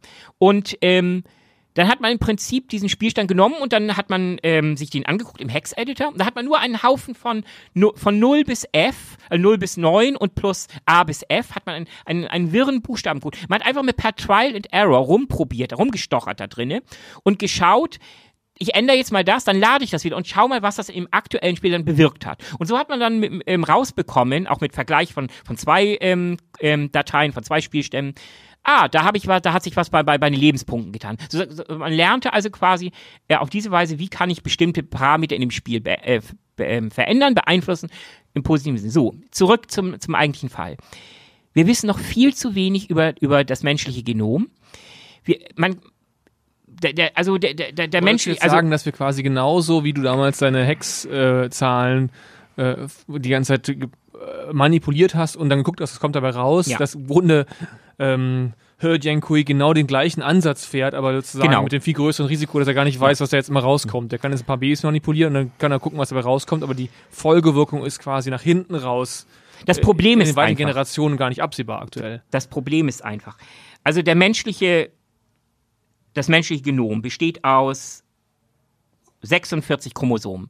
Gedoppelt, das ist also quasi ähm, 22 Chromosomen, ähm, ähm, gedoppelt, Doppelhelix, plus jeweils zwei Geschlechtschromosomen, X und Y. So. Jedes Chromosom wiederum besteht aus ungefähr, ich weiß nicht, zig Milliarden Basenpaaren. Basenpaare Adenin, Thymin, Guanin, Cytosin. Das sind die- diese, diese ähm, Adenin und Guanin, Zy- Cytin und ähm, ähm, Cytosin und Thymin ähm, koppeln immer aneinander an und bilden halt diese äh, zusammen halt dann am Ende diese Basenpaare, aus denen wiederum die Doppelhelix entsteht. Wir reden hier von ähm, in einer einzigen menschlichen Zelle reden wir davon 30.000 Gene, bestehend aus drei Milliarden Basenpaaren kein Mensch weiß am Ende, wenn ich eine bestimmte Gensequenz manipuliere, hat das nur die eine Auswirkung, die wir glauben zu sehen, weil wir glauben, okay, HIV, ähm, zum Beispiel, wie gesagt, ich habe das gesprochen, dieses CCR5-Gen, ähm, das, das, wir wissen, das wirkt auf das Immunsystem des Menschen, so. Aber wir wissen in keinster Weise, ob es nur auf, in diesem positiven Sinne wirkt, oder auch im negativen. Ich habe zum Beispiel jetzt auch im, im Vorfeld gelesen äh, bei dieser ganzen Sache. Gleichzeitig hat dieses CCR5-Gen auch Auswirkungen auf die Wahrscheinlichkeit oder auf die Anfälligkeit gegen Grippe. Und wenn man weiß, dass die Grippe zum Beispiel in den Auswirkungen viel schlimmer als Ebola ist. Ebola hat zwar eine hohe Letalität, 90 Prozent oder so sterben, wenn sie Ebola äh, haben, aber Grippe hat eine, eine hat sehr viel höhere Viralität. Also das heißt, verbreitet sich viel Verbreitet sich schneller. mehr. Die spanische Grippe im, im, in, den, im, in den 20er Jahren des 19. Jahrhunderts Auch- auch ein hat, Thema, ja. hat, hat Millionen Menschen dahin gerafft. Ähm, es kann sein, dass diese Mädchen wiederum zwar vielleicht jetzt immun sind gegen HIV, aber dass sie viel anfälliger sind durch diese Genmanipulation gegen Grippe. Also da, da habe ich äh, nochmal, weil ich aus meinem alten Job, nochmal zum Thema Grippe, um das zu unterlegen Ja. oder unter, untermauern, aus meinem alten Job beim äh, Bundesinstitut für Risikobewertung, Mhm. Aus den Zusammenhängen, Risikokommunikation, Risikoforschung und so weiter, äh, weiß ich noch, ich habe gerade nochmal nachgeschlagen, ich hatte 30.000 Grippetote im Kopf, jetzt finde ich hier gerade Zahlen von 20.000. Wir reden von Deutschland im Jahr. Ja, Also absolut. Das sind ja, un, das sind ja Zahlen, die Das sind richtig keiner, heftige Zahlen, ja. Genau, es sind viele Alte dabei, klar, Mhm. viele schwache Menschen, Genau. also es ist eine bestimmte Gruppe, die besonders betroffen ist, oder Genau. bestimmte Gruppen, Ja. äh, wo man sich dann viele wahrscheinlich auch nicht zuzählen, aber das sind enorme Zahlen und das ist untermauert man, wenn ich jetzt mal hier die HIV-Toten pro Jahr eingebe oder AIDS-Toten, Mhm. ähm, mal grad parallel, dann haben wir mal die Zahlen dazu und das belegt das ja. Mhm. Ähm, AIDS-Tote, Deutschland, Statistik der Woche, hm, hm, hm. Moment, jetzt kommt's wieder, dauert. vielleicht um das zu überbrücken, das, da, davor waren ja auch Immunbiologen, die sagen, klar, die Also- Medien äh, nehmen immer gern Ebola als absoluten Horror Ja, ja. auf, Ja, weil das- es beängstigend ist. Schon das Bild vom Ebola-Virus sieht sowas von fies aus, wenn du dir das mal anguckst. Sieht so aus ein bisschen wie eine Henkerschlinge. Also da, da siehst du nur das, das Böse. Aber Fakten, wenn du es auf Fakten runterbrichst, Grippe ist viel gefährlicher. Also, Todeszahlen, ähm, AIDS seit 2000 bis 2015 sind sie erstes gesunken von 580 auf 460. Und Wenn Genau. man das mal in die Zahl 20.000 Richtig. ins Verhältnis setzt, selbst wenn es nur 10.000 Grippetote wären Richtig. oder sein sollten, sind das ja immer noch Größenordnungen, die dazwischen liegen. Ja. Das Also, ist, wenn- dein Szenario jetzt mal weitergesponnen, äh, damit ich auch noch ein bisschen Redebeitrag habe. ja klar. ähm, das heißt ja quasi, jetzt hat der Bursche, Mhm. hat den da ihre HIV-Resistenz Mhm. genetisch verpasst. Was noch nicht mal notwendig gewesen wäre, aber Ja. das ist ein anderes Thema. So, okay, Man hätte das anders noch mal- erreichen können. Auch noch, auch noch ein interessanter Punkt. Mhm. Aber unter Umständen, um das Horrorszenario mal auszumalen, also das, die verbreitet sich dann über Generationen, weil die durch Kinder kriegen und so weiter. Da hat man Ja. gewisse Effekte, die in die sozusagen dann eine gewisse Nummer, und- also Skaleneffekte Mhm. quasi in gewisser Hinsicht. So, und wenn dann aber gleichzeitig bei denen die Gripperesistenz deutlich geringer ist, dann haben wir netto, Genau. das ist eine sehr zynische Betrachtung, aber natürlich eine, eine realistische Betrachtung, am Ende ein größeres gesundheitliches Problem, als wir es eigentlich gehabt hätten Genau. ohne diese äh, Manipulation. Aber der Wissenschaftler steht in den Büchern der Geschichte. Und darum ging es ihnen ja wahrscheinlich. Das meine ich, also der hat vielleicht einfach Eitelkeit und Minderwertigkeitskomplex. Ja. Genau. Und vielleicht ein gewisses monetäres Interesse. Du hast auch noch gefragt vorhin, ähm, kann man überprüfen, ob das nur am Ende erfolgreich war oder Ja. nicht? Klar, ähm, wie gesagt, Gen Genomsequenzierung kann man vornehmen und so weiter und so fort. Aber selbst das hilft insofern nicht weiter, weil es gibt noch eine ganze Menge andere Faktoren. Ich will da jetzt nicht ins Detail gehen, aber es gibt On-Target-Faktoren, Off-Target-Faktoren. Es gibt Mosaikbildungen, da ist halt das Grundproblem, du hast in, in eine, eine bestimmte ähm, ähm, Gensequenz eingegriffen, meinetwegen im, im, im menschlichen Körper, von bestimmten Zellen, meinetwegen ähm, dein, dein, Zellen, die, die, die dafür zuständig sind, deine Niere zu bilden. Dummerweise ist der menschliche Körper und normalerweise alle, alle äh, Lebens, Lebensformen sind darauf geeicht, dass sämtliche Zellen gleich sind im Körper. Wenn du aber einzelne äh, Zellbereiche veränderst, aber prinzipiell die gleichen Zellen im, im anderen Teilen deines Körpers, in anderen Organen, sollten äh, gleich sein, aber sie sind es eben nicht, weil die sind noch natürlich in Anführungsstrichen. Kommt zu einer Art Durchmischung, das nennt sich Mosaik. Kein Mensch weiß bis heute, was dieser Mosaikeffekt am Ende direkt für dich bedeutet oder im Zweifel für deine nachfolgenden Generationen. Wie wirkt sich das aus? Positiv wie negativ? Weiß kein Schwein. Das sind natürlich äh, Themen, die ich auch wiederum aus meinem alten ähm, Job kenne, nämlich wenn man ähm, sagen Reaktionen miteinander sozusagen untersuchen will, dann steigt natürlich, je mehr Beteiligte darin in der Reaktion sein können, steigt ja die, die Zahl von möglichen Ja. Kombinationen in so große, Ja. solche Größenordnungen, dass ich persönlich Zweifel daran habe, dass wir jemals das Wissen überhaupt erlangen können darüber, was da alles passieren kann. Und damit ist man dann wirklich in der großen Frage, kann man sich überhaupt etwas einlassen, Mhm. bei dem ich das, äh, die, die, die Anzahl der potenziellen ähm, Ergebnisse, positive, negativen, ähm, bestenfalls noch zählen kann, aber Ja. gar nicht erst äh, alle untersuchen kann, wenn die Anzahl so groß ist. Das ist der Fluch der, von komplexen Systemen. Ähm, je komplexer etwas wird, desto unkontrollierbarer wird es. Weil du einfach gar nicht mehr in der Lage bist, ähm, sämtliche Auswirkungen zu zu über, überschauen, weil du am Ende, da sind wir wieder bei unserem Schachcomputern und so weiter und so fort, du hast am Ende so viele Verzweigungen, so viele Möglichkeiten, das sind dann mehr, als es wahrscheinlich Atome im Universum gibt. Und das ist das Riesenproblem. Und jetzt zurück zu dem eigentlichen Fall. ich hatte am Anfang gesagt, ein Wissenschaftler, ein verantwortungsvoller Wissenschaftler, sollte sich immer die Frage stellen, nicht nur kann ich etwas machen, sondern hat es wirklich einen Nutzen? Warum sollte ich es tun? Es gibt diesen, der Mensch ist neugierig, er steigt auf den Berg, nicht weil er erwartet da irgendwas, sondern weil er da ist. Das ist gut und schön alles und das, das, das zeigt, zeichnet uns als Menschen auch aus. Aber es bringt auch viel Verantwortung mit sich. Und das Problem, wir haben es schon angesprochen, er hat damit keine Krankheit geheilt. Es war nicht so, dass diese Kinder, diese Embryonen von Anfang an an einer bestimmten Krankheit litten, sondern ganz im Gegenteil. Er hat einfach nur gesagt, es gab ein gewisses Risiko und ich entscheide, dieses Risiko zu minimieren. Das ist, das ist also, wie gesagt, eine, eine unglaubliche Arroganz, gepaart mit einem unglaublichen Geltungsbedürfnis. Also Hybris meets Narzissmus. Und ich glaube, das macht das Ganze so entscheidend. Denn wir dürfen bei all dem nicht vergessen, es geht nicht darum, Genetic Engineering an sich zu verteufeln. Es gibt sehr gute Beispiele dafür, wie Genetic Engineering absolut erfolgversprechende ähm, Aspekte bietet, in Zukunft furchtbare Leiben, die wirklich durch auch natürliche Faktoren auftreten, beiseite stellen. Ein Beispiel. Ein japanisches Team hat ähm, vor einigen Jahren, ich weiß nicht, wie lange es her ist, ich müsste es nachgucken, ähm, sie haben prinzipiell ähm, nachgewiesen, sie haben äh, eine Lösung über Genetic Engineering ähm, gefunden, wie man ein komplettes Chromosom eliminieren kann, zerstören kann. Auf molekularer Ebene wird ein bestimmtes Chromosom an, anvisiert und quasi terminiert. Da sagt man erstmal, scheiße, was soll denn der Mist? Ja, dazu muss man wissen, es gibt genetische Krankheiten und die bekannte oder eine sehr bekannte ist ähm, Trisomie 21. Da, wir, der normale Mensch kennt das als Down-Syndrom. Ja. Da ist, was passiert da? Ich hatte es vorhin angesprochen, normalerweise hat man ähm, 22 plus ein Chromosom gedoppelt, also 44 plus 2.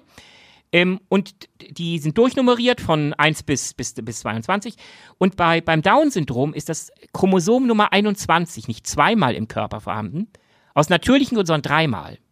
Trisomie. So.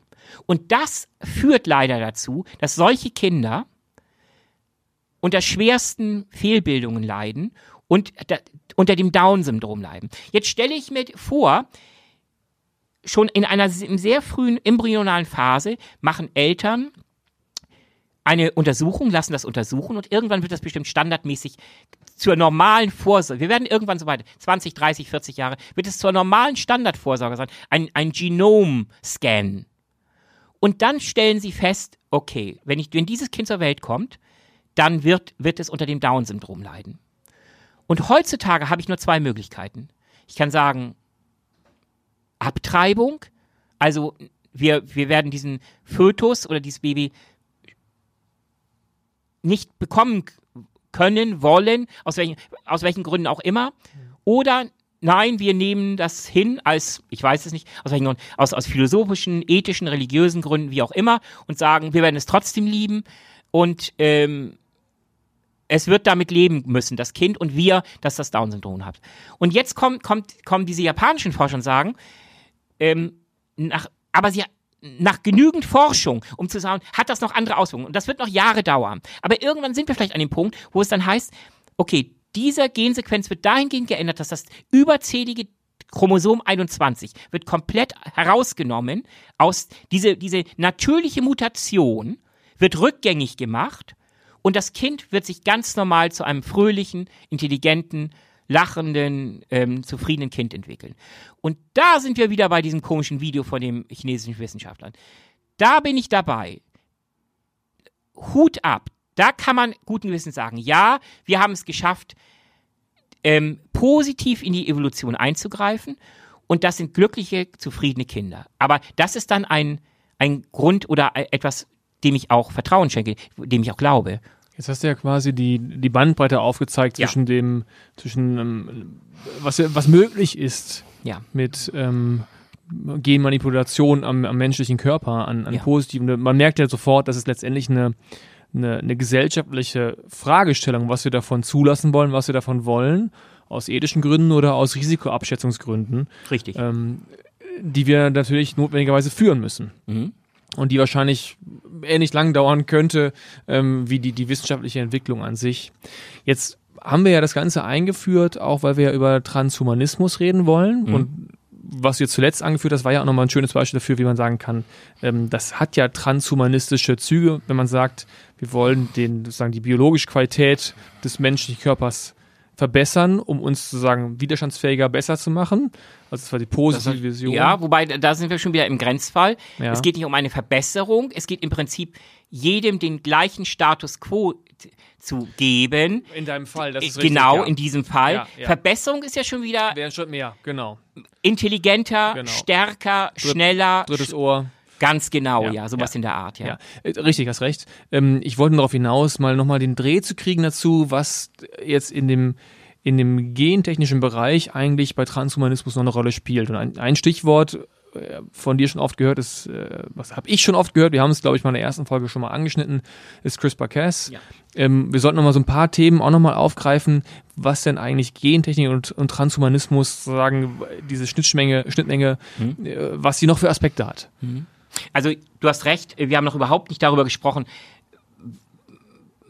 was eigentlich, wovon wir eigentlich ähm, reden, welches elementare Werkzeug uns seit einigen Jahren zur Verfügung steht, äh, was das Ganze überhaupt erst möglich macht. Also ähm, genet genet Das ist eben CRISPR-Cas. ja, also genetisches Engineering gibt es schon seit, weiß nicht, 20, 30 Jahren. Das war aber früher sehr, sehr aufwendig. Ähm, da, da musste es immer ganz speziell für ein bestimmtes Individuum musste da über, das hat Monate gedauert, war unglaublich teuer, auch nur einen, einen kleinen Bereich des Genoms zu, zu äh, identifizieren, zu katalogisieren, ähm, zu schauen, wa, was, was passiert dort. Und vor einigen Jahren, ähm, 2012, glaube ich, haben äh, zwei Wissenschaftlerinnen über einen, einen irrsinnigen Mechanismus herausgefunden. Es geht einfach darum, Bakterien, jetzt gehen wir wieder einen Schritt zurück. Bakterien werden, der größte Feind von Bakterien ist neben, keine Ahnung, dem Menschen mit Meister Propper, ähm, sind Viren. Weil Viren lieben es, Bakterien anzugreifen. So. Und Bakterien haben im Laufe ihrer Evolution einen Mechanismus entwickelt, um sich dagegen zu wehren. Die haben nämlich folgendes nicht selber aktiv entwickelt, aber das hat sich irgendwann über Mutation, hat sich ein Mechanismus entwickelt in Bakterien, der sich als äußerst effektiv gegen Virenangriffe herausgestellt hat. Nämlich, Bakterien haben eine Gensequenz, die nennt sich CRISPR. Und diese Gensequenz ähm, funktioniert so, dass wenn ein Virus und auch ein Virus hat ja ein Genom, hat ja hat eine, hat eine, eine individuelle, einzigartige Gensequenz. Wie jedes Lebewesen. Wobei man sogar nicht, ähm, die Ge- Gelehrten streiten sogar, ob ein Virus ein eigenes Lebewesen wäre, weil es letztlich ein, ein, immer ein, Wirts, ein Wirtsorganismus braucht, das ist wieder ein anderes Thema. Wie auch immer. Ähm, wenn ein, ein Bakterium von einem Virus angefallen wird, sage ich mal, und das Bakterium überlebt diese Attacke, dann macht es etwas ganz Raffiniertes. Es merkt sich das genetische Profil seines Angreifers. Es in dieser CRISPR-Sequenz speichert es quasi einen Steckbrief des Virus ab in Form von dessen genetischer Signatur. So. Und auf diese Weise, wenn erneut der gleiche Virus dieses diese Generation der Bakterien, die es überlebt haben, initial angreift, können die Abwehrmechanismen, das sind, da sind wir nämlich bei Cas9, das sind Proteine, ähm, Proteine, die quasi zum, zum, zur, zur, zur körpereigenen Armee gehören und aktiv Eindringlinge bekämpfen können. Die bekommen sofort beim, beim Ein, schon beim Eintreffen dieses Virus, den das Bakterium schon kennt, das Immunsystem des Bakteriums, den Angriff sofort eliminieren. Und die Cas9-Truppen laufen los, die Proteine, und prügeln sofort auf diesen Virus ein und bringen ihn schon in, in, im, im, im sehr frühen Stadium, wo er sich noch gar nicht großartig replizieren konnte, ähm, um. Das ist eine unglaublich effektive Technologie. Und diese beiden Forscherinnen ähm, haben weitergedacht. Die haben das erstmal zur Kenntnis genommen, okay, so ist es. Das Biologen, das unterscheidet ja Biologen von Ingenieuren. Bio, reine Biologen beobachten einfach nur bestimmte Mechanismen und Vorgänge. Und Ingenieuren reicht das nicht. Ingenieure wollen selber bauen, wollen selber basteln, fangen an, was kann ich damit machen? Und die waren halt beide so eine Mischung aus Biologen und auch, auch Ingenieuren und auch ihre Teams, die, die ganz entscheidend dabei waren. Die haben gedacht, okay, das ist natürlich total spannend. Ähm, das ist halt ein Grundproblem, vor dem wir bisher in der Biotechnologie und in der Genetik immer stehen. Wie identifiziere ich bestimmte Genabschnitte in einem Organismus? Und, wie, und wenn ich sie identifiziert habe, wie kann ich sie darauf Einfluss nehmen? Sie schneiden, ersetzen, modifizieren. Und geil, genau das macht dieses CRISPR, diese Kombination aus CRISPR-Sequenz und Cas9-Protein in Bakterien. Und dann haben sie könnte es sein, nur mal für Spaß, dass das auch in anderen Organismen, anderen Lebewesen funktioniert und nicht nur bei Bakterien. Und sie haben es ausprobiert und siehe da, scheiße, das funktioniert. Es funktioniert in allen äh, ein- und mehrzelligen Organismen. Pflanzen, Tieren, Menschen, dieses System aus Scannen, nach, erkenne deinen Feind und bekämpfe deinen Feind durch das Cas9-Protein, funktioniert in allen Lebewesen. Und das war die, der quasi der heilige Gral der, der Mikrobiologie, der, des DNA-Engineerings. Denn zum ersten Mal war auch schnelle, billige, wir reden hier auch von, von Forschung, Forschung ist, kostet auch mal Schweine viel Geld, billige Art und Weise ist möglich, einzugreifen in das Genom von, von Lebewesen. Das war der Quantensprung, der heilige Gral. Kleine Regieanweisung an Sophia, du musst jetzt natürlich wieder explicit bei äh, unserer nächsten Ausgabe reinschreiben, in der äh, hier von Kämpfen und von äh, Schimpfwörtern redet, der liebe Boris. Vollkommen angebrachterweise natürlich. Mhm. Ähm, das ist total spannend, total spannend. Ich habe dir gerade echt total äh, interessiert zugehört, weil ich äh, aber noch nicht, also äh, wirklich abgefahren, aber ich habe noch nicht ganz verstanden, mhm. wie ich jetzt durch CRISPR-Cas genau diesen, diesen, diesen Schritt von der Erkenntnis, vom Feststellen mhm. hin zum Anwenden, ist noch nicht ganz klar, klar geworden, wie das genau funktioniert. Mhm. Also, wie nutze ich jetzt CRISPR-Cas genau, um Gene-Editing zu machen? Ja, also wie gesagt, ähm, schon vor zig Jahren ähm, sind verschiedene Lebewesen ähm, deren komplettes Genom ist sequenziert worden. Das heißt, analysiert und ähm, das hat begonnen mit, mit, mit irgendwelchen ganz einfachen Insekten, ähm, bei Mäusen ist das dann irgendwann, ich glaube mittlerweile gibt es auch die, eine Gensequenz äh, komplett von einer Katze und auch von einem Menschen. Das ist, ging auch damals ganz großartig durch die Medien. Ja, ähm, das, da kann ich mich noch dran erinnern. Genau. Ja. Zum ersten Mal ist das menschliche Genom ja. komplett entschlüsselt, entschlüsselt worden. Jetzt, jetzt, jetzt stehen uns die. Das heißt, wir, wir hatten zum ersten Mal. Wenn das eine Spiegel-Titelstory war. Ich habe sie fast schon noch. Ähm, Richtig, bestimmt, mit Sicherheit. Das heißt, wir hatten am Ende einen riesen dicken Wälzer, der Brockhaus in 24 Bänden. Hm bestehend aus total langweiligem Inhalt, nämlich A, A, G, C, T, C, C, T, G, A. Eine Aneinanderreihung von Milliarden von Basenpaaren. So. Aber das ist das menschliche Genom. Ja. Aufgeteilt in 23 Chromosomen. Ja. So. Und, aber das Problem war, blieb weiterhin, ja toll, jetzt kann ich das Buch zwar lesen, es fehlt mir aber der Füllfederhalter, um drin zu schreiben. Was, dran, was Neues reinzuschreiben. Ja. Und wenn ich es kann, dann ist das und wahnsinnig aufwendig. Ich, ja auch noch. ich muss ja auch noch überschreiben. Und ich brauche ja auch noch Tippex. Mhm. Ja. Das ist aber wahnsinnig aufwendig und unglaublich teuer. Und das ist halt dieser, das, was ich da sagen wollte. Ich jage jetzt diese, mit die, das ist das die Gen, das nennt sich auch Gen, so Lapsus als Genschere wird es bezeichnet. Ja. Ich jage also quasi das System CRISPR-Cas über das menschliche Genom, ja. schleuse das ein.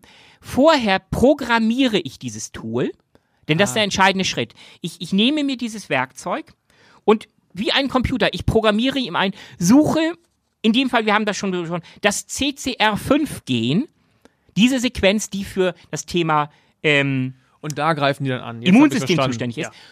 Ja. Der, gezielt steuert dieser kleine Chuchu-Zug aus CRISPR und Cas ähm, quasi diese, diesen, diesen Bereich an und dann das Cas9-Protein äh, legt los. Das ist noch ein bisschen komplizierter, als ich es kann. Also, es, es, es, geht nicht, es geht nicht um den, es geht auch um RNA, um eine Leit-RNA. Aber so tief will ich nicht aber reingehen. Mal, vom Prinzip her, ich habe dem gesagt, das ist dein Feind, greif ihn an. Genau. Er sucht ihn sich und sagt, oh, das ist ich sag mal, in der Fehlernahme, es wäre ein Virus, der ihn angreifen würde, und er eliminiert ihn. Richtig. Das ist die, das wäre eine Search and Destroy Mission, um es mal militärisch zu sagen. Ja. Aber das Coole daran ist, es gibt auch anders. Es gibt auch nicht nur die Search and Destroy Mission, darauf kann ich ähm, Cas9 programmieren. Ich kann Cas9 auch darauf hingehen, Search and Repair.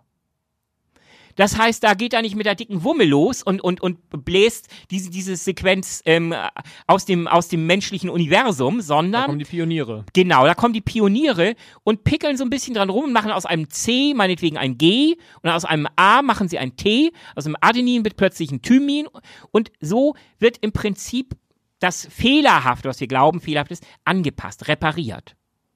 Und es gibt sogar noch die dritte Möglichkeit des kompletten Ersatzes. Das heißt, da sage ich, ähm, ich sage dir nicht nur, identifiziere die und die Gensequenz, sondern ich gebe dir auch noch gleich ein Stück anderes genetisches Material mit. Du hoppelst dahin, schneidest eine bestimmte Sequenz aus dem Chromosom 13 raus und ersetzt sie durch die Sequenz, die ich dir gerade mitgegeben habe. Und das wird dann auch automatisch wieder verklebt. Und dann ist das quasi, ja, ein neuer, also kein neuer Organismus, aber ein genetisch veränderter Organismus. So, und jetzt ist das, okay, verstanden, das ist der Mechanismus. Aber jetzt noch wieder ein bisschen in die Dimensionen, was wir damit eigentlich machen können. Also erstmal die Frage, bei dir ist jetzt der Zug abgefahren, kann man nicht mehr machen, oder? Also und bei mir natürlich auch nicht. Aber äh, das muss ich jetzt immer an dem im sehr frühen Stadium eines Embryos machen, wenn es aber Menschen bleiben, wenn wir mal beim Transhumanen bleiben, oder könnte ich jetzt nachträglich bei dir noch die DNA mit CRISPR-Cas ein bisschen und es hätte auch Auswirkungen. Das geht schon, weil das ist ja das, das Spannende. Äh, Ich kann nicht nur auf embryonaler Ebene äh, DNA-Engineering betreiben. Ich kann das auch noch im späteren Stadium betreiben. Das Problem, problematisch ist natürlich nur, ähm, der Mensch besteht aus zig ähm, Milliarden äh, Basenpaaren, äh, beziehungsweise, äh, also 30.000 Genen, glaube ich, und das Poly sind ja überall redundant. Du findest diese, diese Dimension findest du in jeder einzelnen Zelle des Körpers. Das heißt, das ist das Schwierige. Du musst dann natürlich einen Generalangriff starten. Du kannst nicht nur eine Zelle verändern. Du musst im Prinzip sämtliche Zellen im Prinzip verändern, die zum Beispiel, wenn du eine, eine fehlerhafte Milz hast oder so, dann müsstest du es schaffen, ähm, sämtliche Milzzellen umzuprogrammieren. Und das ist natürlich ungemein aufwendig, aber theoretisch durchaus machbar, ja. Und was können wir damit jetzt, ähm, jetzt lass uns mal ein bisschen nochmal in das, ähm, mal in diese Doomsday-Perspektive gehen. Das klingt jetzt erstmal alles ziemlich geil. So, und jetzt haben wir aber eben ja schon am Fall ähm, unseres chinesischen Forschers und den beiden Babys schon äh, festgehalten, das Ganze kann auch ordentlich nach hinten losgehen. Ja. Wird CRISPR-Cas denn jetzt konkret schon angewandt? Und äh, mit welchen Risiken Ja. haben wir dann da zu tun? Also, natürlich wird CRISPR-Cas schon angemeldet, so- sogar im gro- großen Stil schon. Aber jetzt sind wir wieder bei grundlegenden ethischen Fragen. Alle sind sich ja einig, dass der Mensch quasi die Krone der Schöpfung darstellt. Kann man sich darüber streiten, das, was wir im Moment treiben mit unserem Planeten, zeugt nicht gerade davon, dass wir unsere Stellung in der, in der ähm, Schöpfungsgeschichte ähm, verantwortlich wahrnehmen, aber das ist ein anderes das, Thema. das ist ja das, was, da komme ich auch wieder auf Yuval Harari zurück. Wird Genau. wahrscheinlich in jedem Podcast der Fall sein, Mhm. ähm, der auch so schön sagt, der Mensch dachte immer, er wäre gerade an, am Schöpfungszu äh, am, am, an der Spitze der Schöpfung angekommen, Jo. um dann, äh, keine Ahnung, um dann die Philosophie zu entwickeln, um dann irgendwann die Dampfmaschine zu entwickeln, das Auto und jetzt äh, geht natürlich immer schneller. Also das ist ja erstmal etwas von dem, ein Gedanken, ich glaube, von dem wir beide sowieso schon ausgehen, dass wir uns davon befreien sollten, aber Mhm. das auch nochmal explizit zu machen. Es gibt eigentlich, ich sage es mal, eigentlich kaum einen dümmeren Gedanken, als zu denken, wir wären hier schon am Ende der Entwicklung. Es gibt keinen Anlass vor allen Dingen, Nö. das zu glauben. Nö. Mehr noch, wenn wir uns die Entwicklungsgeschichte anschauen, dann müssen wir eigentlich eher sagen, dass die Geschwindigkeit der Entwicklung in ein unfassbar starkem Maße zugenommen hat. Also die Geschwindigkeit wird immer höher. genau. Und das heißt, anzunehmen, dass das, was wir gerade sind als Menschen, was wir als Umwelt hier haben, dass das eine Konstante sei, dafür gibt es eigentlich wenig Grundlage. überhaupt keine Grundlage. Ich meine, im, im 19. Jahrhundert haben ernsthaft Physiker sich hingestellt und gesagt, okay, eigentlich lohnt es sich nicht mehr Physik zu studieren, im 19. Jahrhundert wohlgemerkt, weil alles, was es zu wissen wert ist, wissen wir schon. Wir haben jetzt Elektrizität entdeckt und wissen so im Grunde genommen, wie das funktioniert. Ähm, dann die mm, Maxwell und, und so weiter. Also, äh, also bestimmte, äh, also bestimmte Basisinformationen haben wir und eigentlich ist es das. Also wir können eigentlich guten Gewissens keinem mehr ähm, äh, raten, studiere Physik. Gut, dann kamen Menschen wie Madame Curie und ähm, äh, Werner Heisenberg und Max Planck und wie sie alle heißen und plötzlich merkte man, okay, da ist noch was jenseits des, des, des Unteilbaren des Atoms. Da gibt es sowas Merkwürdiges wie Radioaktivität. Das Periodensystem der Elemente wurde auch plötzlich immer noch weiter erweitert. Ähm, man fand immer exotischere Teilchen. Irgendwann dachte man dann wieder, okay, jetzt haben wir es, jetzt haben wir quasi, wir haben verstanden, wie funktioniert das Periodensystem der Elemente. Wir können sogar voraus berechnen, welche Elemente fehlen uns noch, welche Eigenschaften, Protonen, Neutronen, äh, Ladungszustand etc. müssen diese haben, um noch diesen fehlenden, das funktionierte auch, wenn man die gefunden hat. Alles wunderbar. Also man hat ja und dann kam, ähm, hat man Mist, da gibt's noch wieder eine Grenze ein, ein Atom, wie, wie meinetwegen ein, ein, ein Wasserstoffatom, wissen wir, besteht aus einem Proton und da gibt es noch ein Neutron, da gibt es ein Elektron, aber dahinter ist wieder eine Grenze. Ein, dann kommen wir nicht bei den Quarks an. Ein Proton und Neutron ist ausge, aufgebaut aus Quarks. Gibt davon sechs Stück. Up, Down, Top, Bottom, Strange und Charm, genau richtig. Und da gibt es noch ein paar, da, da gibt es Klebstoffe dazwischen. Gluonen und ähm, ach, alles Mögliche. Das ist das, das Standard-Elementarmodell.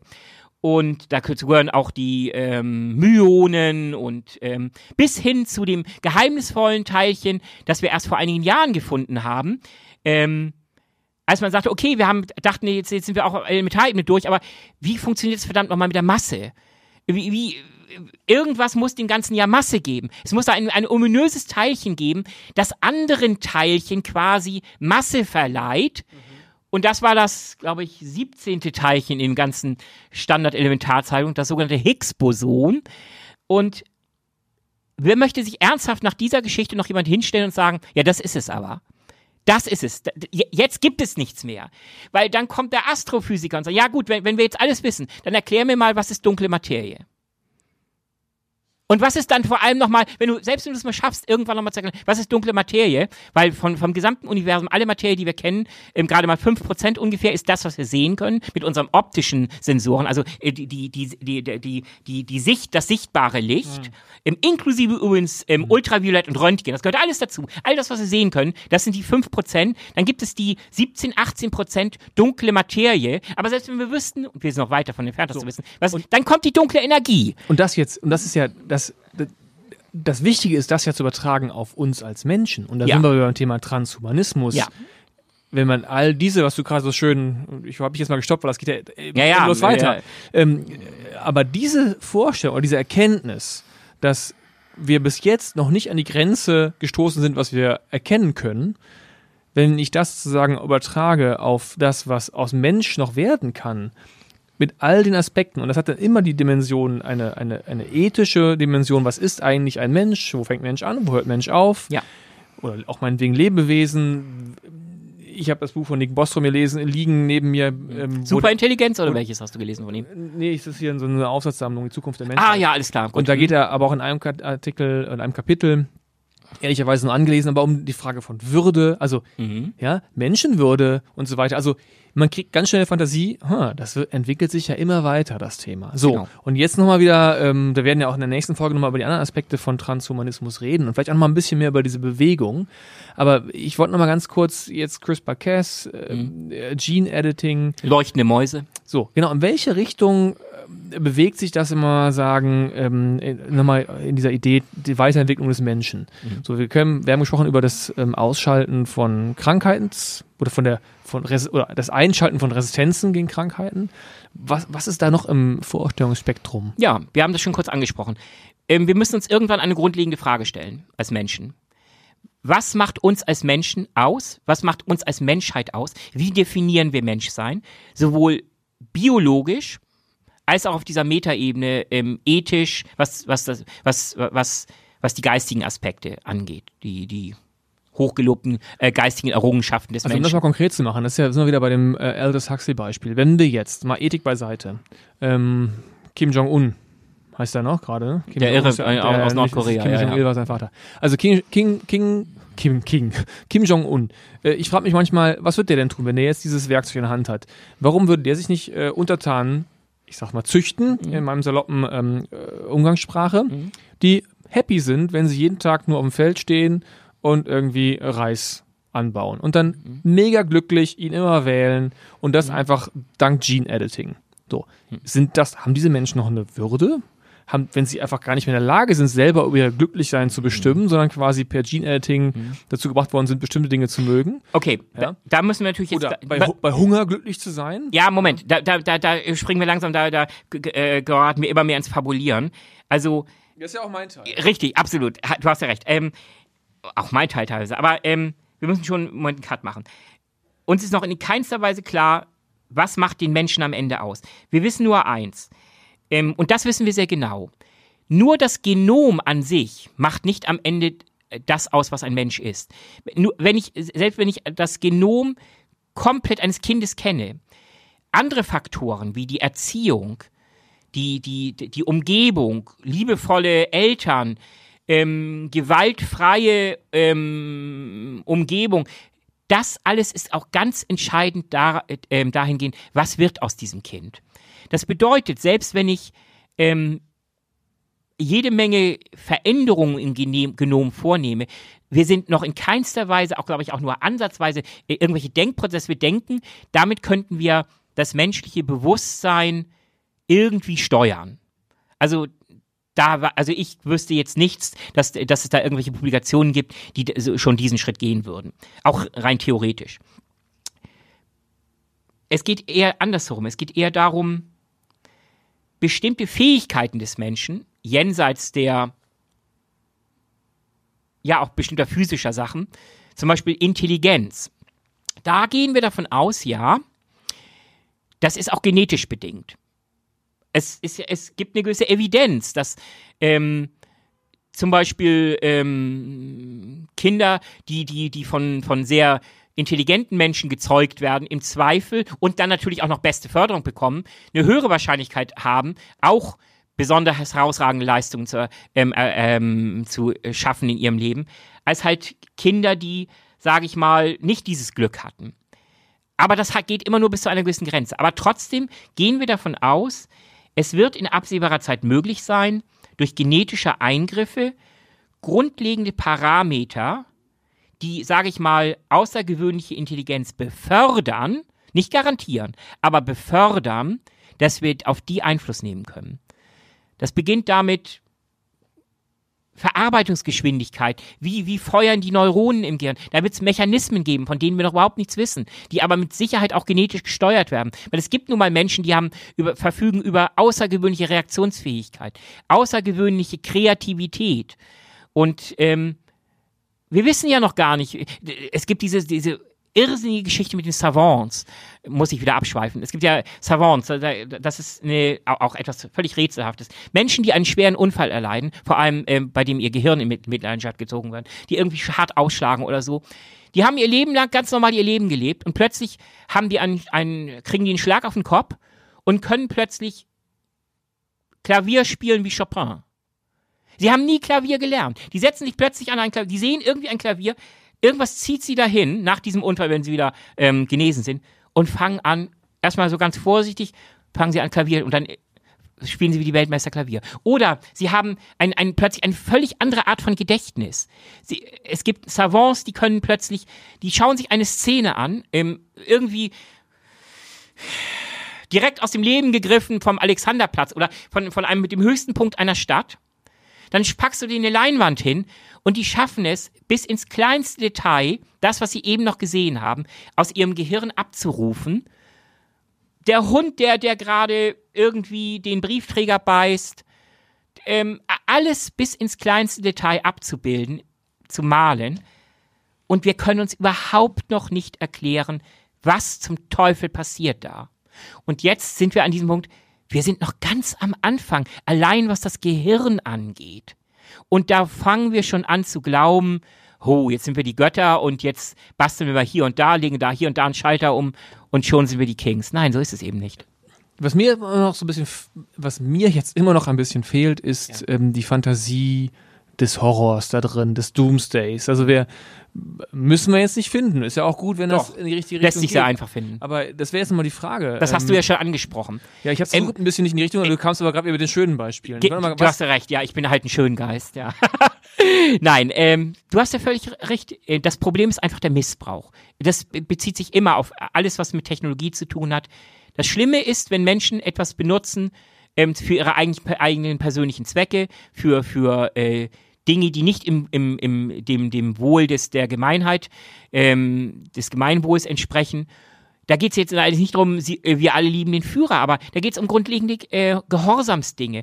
Es gibt zum Beispiel ähm, Forschungen, die zeigen, es gibt, ähm, es gibt einen bestimmten Plasmodi gondii oder so. Das ist ein, ein Bakterium, wenn das ähm, Menschen, eine, eine Vielzahl von Menschen soll davon befallen sein. Bei den meisten Menschen macht das, das überhaupt nichts, aber das erhöht die Risikobereitschaft. Also signifikant statistisch, wenn man infiziert ist von, von Plasmodi gondii, dann geht man höhere Risiken ein.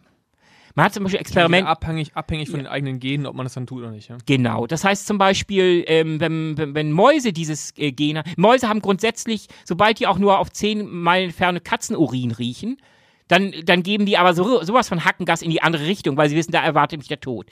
Mäuse mit Plasmodi gondii, die, die, die infiziert sind, die suchen geradezu den, den Tod. Die, die, die lassen sich da in keinster Weise abschrecken. Die, die sind neugierig, die, die gehen den nächsten Schritt in Richtung vermeintlichem Tod, vermeintlicher Katze. Also auch da. Und jetzt zu, zu dem Doomsday. Ich kann Ich unterteile selbstverständlich. gerade meine, meinen Freundeskreis in die Plasmigondi-Infizierten und die nicht Plasmigondi-Infizierten. Es gibt auch das sogenannte ähm, Kämpfergehen. Das ist wieder eine andere Geschichte. Da, da, ähm, es ist noch nicht ganz raus, ob das wirklich stimmt, aber theoretisch äh, wohl schon. Menschen mit einer bestimmten Genmodifikation sind halt insgesamt abenteuerlustiger, sind auch bereit, höhere Risiken einzugehen. Ähm, nehmen wir nur mal dieses Kriegergen. Ich glaube, das Kriegergen heißt das im, im Original. Wenn ich ein, wenn ich, wenn ich eine Staatsdoktrin ähm, so la Hitler oder so habe, nach dem Motto, ich fühle mein Volk berufen, über den Rest der, der Menschheit zu herrschen, dann liegt es natürlich nahe, dass ich es super fände, wenn meine jungen äh, Soldaten über das Kriegergehen verfügen, im Zweifel auch noch über statistisch höhere Leistungsfähigkeit, was Muskelaufbau angeht, was auch, Reaktionsfähigkeit auch Intelligenz. dann ist ja Intelligenz, Reaktion, ein, ein, der beste Krieger ist ein intelligenter Krieger. Ähm, all diese Dinge sind natürlich positiv dafür. Ähm, übrigens, das Verrückte ist ja, das kann man, das konnte man schon vor, vor Jahrzehnten dadurch erreichen. Ähm, Drogen. ist Drogen, genau. Es Pervitin hieß das Ja. Zeug. Das ist ein synthetischer. Der totale Rausch. genau, Hast das du gelesen? ist. Ähm, ich, nee, das habe ich nicht gelesen, Das aber ist, erzähl ich gleich, ja. Okay, also ähm, ich weiß, an die Wehrmacht zum Beispiel. Ja, ja, genau. Da wurde Pervitin ausgegeben. Das war eine, ein, es ist ein, ähm, das ist sowas wie, wie, wie Ecstasy und, und noch viel stärker. Es ist mehr sowas wie, ähm, ähm, Das- Crystal. Ja. eher, es Genau. eher Es- Crystal, es genau. ist eher Crystal-artig. Das ist ein Buch, das heißt Der totale Rausch, was Aha. die vielleicht ein bisschen überzogene These aufstellt, dass äh, so wie der Zweite Weltkrieg abgelaufen ist, dass es, also dass der Zweite Weltkrieg und das Verhalten von Hitler in der Tat auch Aha. sehr stark durch Drogenmissbrauch zu erklären Ja, ist. der hat doch irgend so, so einen komischen, irren Privatarzt Der gehabt, der Privat- ihn da der- vollgepumpt hat. Genau, richtig. Und da gibt's so, der, der sammelt da schon relativ viele Indizien zusammen in dem Buch. Ah, interessant. Kann ich beurteilen, ob das, äh, wie stichhaltig es ist, aber er, also er versucht, er gibt sich wirklich ernsthaft alle Mühe, das zu belegen Mhm. und er findet schon einiges. Das ist aber Hitler und er kann auch sagen, bestimmtes Verhaltensmuster, äh, Mhm. wenn man so draufschaut, denkt man, so, ne, das ist vielleicht auch gar nicht so abwegig. Aber zurück zu der Wehrmacht im Pervitin, ja. Der Genau. erklärt auch den Blitzkrieg in Frankreich mit Richtig. dem und sagt, das war für die Wehrmacht auch völlig absurd. Die sind Pervitin. Pervertin ist, ein- Pervitin, ist ein ja. süßer Begriff. Es ist wirklich pervers, aber ja. Ja, die sind quasi, also das, die haben ja ein Verhalten an den Tag gelegt, was auch sozusagen einer äh, keiner Strategie mehr entsprach, sind einfach durchgeballert wie die Irren. Mhm. Genau. Ja, klar. So und ähm, das war quasi der Überraschungseffekt an der Stelle. Aber genau, also wir sind zurück beim Krieger. Genau. Ich noch und, das, ja, und das Coole ist ja, wenn du noch nicht mal mehr Drogen brauchst, sondern wenn, der, wenn, die, wenn die nicht nachfolgenden Generationen ähm, deines Volkes, ja. sage ich mal, automatisch schon daraufhin ähm, So designt wurden, und da sind Ja. wir bei Genetic Design, Ja. Genetic Engineering, ähm, ja, dann ist das ähm, für meine üblen Zwecke echt eine, eine ziemlich coole Sache. Und da habe ich aber noch einen Kommentar dazu, wenn, äh, weil du gesagt hast, dass äh, im Sinne von, wenn Stichwort Hitler oder wer auch immer, man kann sich ja ganz viele böse Geister ausdenken. Aber ich finde das Gefährlichere dann noch eigentlich, so negativ und so bösartig muss die Intention ja gar nicht sein. Da kommt man wieder in so, äh, in so, ähm, in so Spielchen wie wenn das möglich ist, ja. Wenn wir, sagen wir mal, nehmen wir es mal, wir Deutschland oder wir Europa, Ja. na, da bevorzuge ich mal Europa. Ich sage, wir Europa annehmen müssen, dass die Russen das machen, Mhm. dass die Chinesen das machen, Ja, ja, dann fangen wir doch auch eine Diskussion an und sagen, ja, wenn die das machen, ja wenn deren Soldaten das können, Aber natürlich. dann sind wir aber doch unklug, wenn wir das nicht auch tun. Natürlich. Dann Das- hast du so eine Art, ich sag Ja. mal, dann findet der Aufrüstungswettkampf Natürlich. nicht mehr an, in Form Atombomben statt, Rüstungsspirale. sondern in Form von, äh, ich sag mal, menschlichem Material. Genau. Und das wird stattfinden. Und ähm, es gibt sogar ähm, einige absolute Pessimisten, die glauben, das findet sogar schon statt.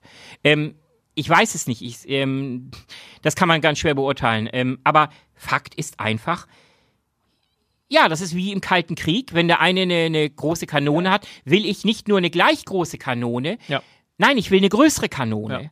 Und ja, in, die, in so einen Wettlauf können wir auch geraten. Das ist übrigens auch ein Riesenproblem, weshalb ich auch das durchaus skeptisch sehe. In Deutschland ist ja sowieso auch in der Beziehung. Wir sind sowas von verschnarcht.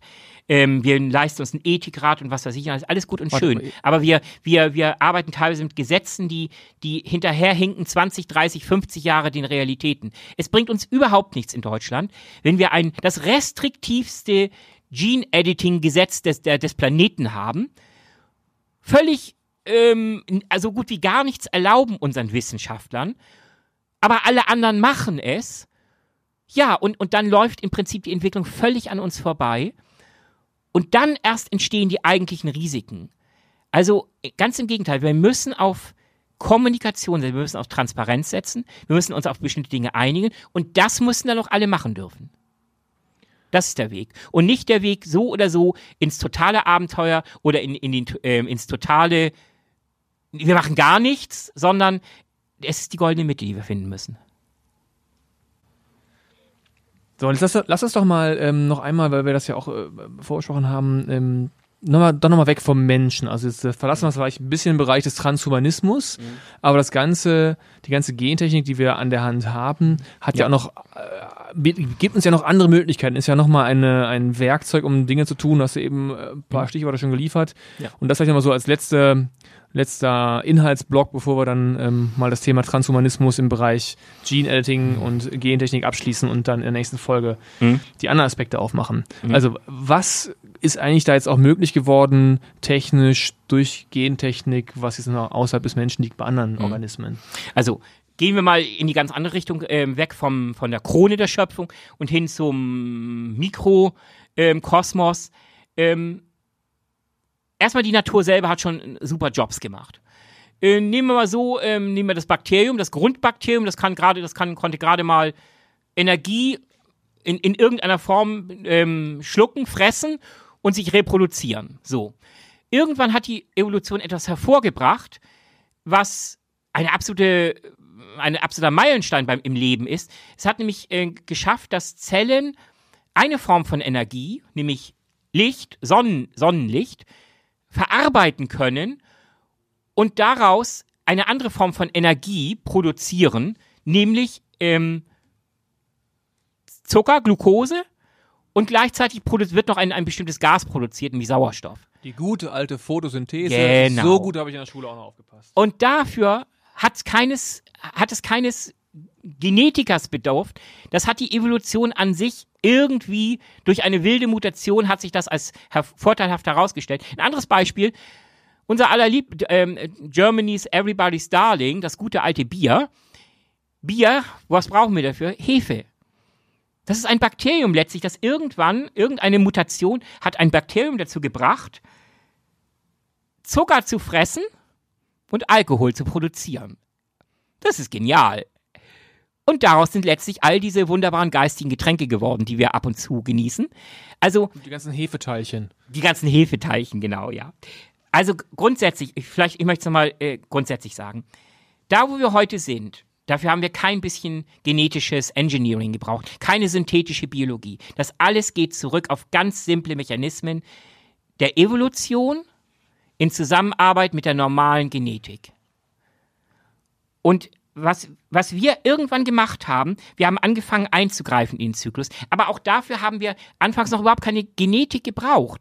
Wir haben, wir haben angefangen, ähm, der Wolf, wir haben angefangen, der Mensch hat gemerkt, okay, ähm, der Wolf, ich versuche mal einfach mir den Wolf zu domestizieren. Also die, die, die, die we am wenigsten aggressivsten Wölfe wurden genommen, wurden gepaart miteinander und daraus entstand letztlich der Haushund, der elementar den Frühmenschen schon geholfen hat, sich gegen andere wilde Tiere zu verteidigen, ähm, domestiziertes Vieh zu verteidigen und so weiter. Was da, was da, was da doch eigentlich ähm, die, die Kernaussage ist, der, der Übergang von, sagen wir mal, von Züchten, was du Mhm. gerade, bis hin zu Gentechnik, Gene Editing, ist eigentlich fließend. Ja, der, der, man ja. kann ganz viele, also das Fließen ist vielleicht ein bisschen sehr weit hergeholt, aber Mhm. ähm, es gibt ja so viele Methoden dazwischen, also Genau. auch zum Beispiel auch bei, bei Pflanzen, weiß ich, Bestrahlung. Genau. Also das ist quasi, man geht da nicht rein und schneidet rum, sondern Richtig. man bestrahlt, Genau, guckt sich die Mutationen an und nimmt sich wieder bestimmte raus. Ganz genau. So, und geht, geht mit denen dann weiter. Richtig. Da gibt es ganz viele Methoden, die schon Einfluss nehmen auf die Genetik. Ja. Ohne Aber- damit CRISPR-Cas und so rumbasteln Absolut, genau. Die waren einfach nur ineffiziente Methoden. Ganz genau. Und es ist für mich in der öffentlichen Diskussion fällt es auch oft hinten über, dass das ganz fließende Übergänge sind. Das Züchten Eingriff in, die, in, den, Ja. in den Genpool, in die Genetik ist. Selbstverständlich. Ja. Und dieser Übergang eben, da ganz viele Schritte dazwischen sind und die Debatte nicht eins oder null ist, Gentechnik ja oder nein, Genau. Richtig. sondern wir uns darüber verständigen müssen, was halten wir dafür ethisch und auch vor allen Dingen auch letztendlich mal vom, vom, also vom Ergebnis her argumentiert, was wollen wir eigentlich damit erreichen, was wollen wir damit auf jeden Fall nicht erreichen und was Genau. wollen wir verhindern. Die Natur ist immer noch der beste Genetic Engineering äh, oder, oder der beste Ingenieur. Und letztlich basiert das Ganze halt auf Versuch und Irrtum. Und jetzt sind wir wieder, doch wieder beim Menschen. Was das halt alles so, so, der unglaubliche Quantensprung gegenüber no normaler Züchtung und auch Bestrahlung und, und Versuchen ist einfach die Geschwindigkeit. Ich kann über gezieltes genetisches Engineering, wenn ich direkt in, in, in, in, in Basenpaare eingreife, in Chromosomen eingreife, kann ich innerhalb von kürzester Zeit kann ich eine Veränderung vornehmen. Ich nehme dafür allerdings normalerweise nicht den Menschen, ich nehme dafür vor allem einen, einen Organismus, ein Lebewesen, das eine unglaublich hohe Reproduktionsrate hat, damit ich unglaublich viele Generationen in kürzester Zeit er- erhalten kann.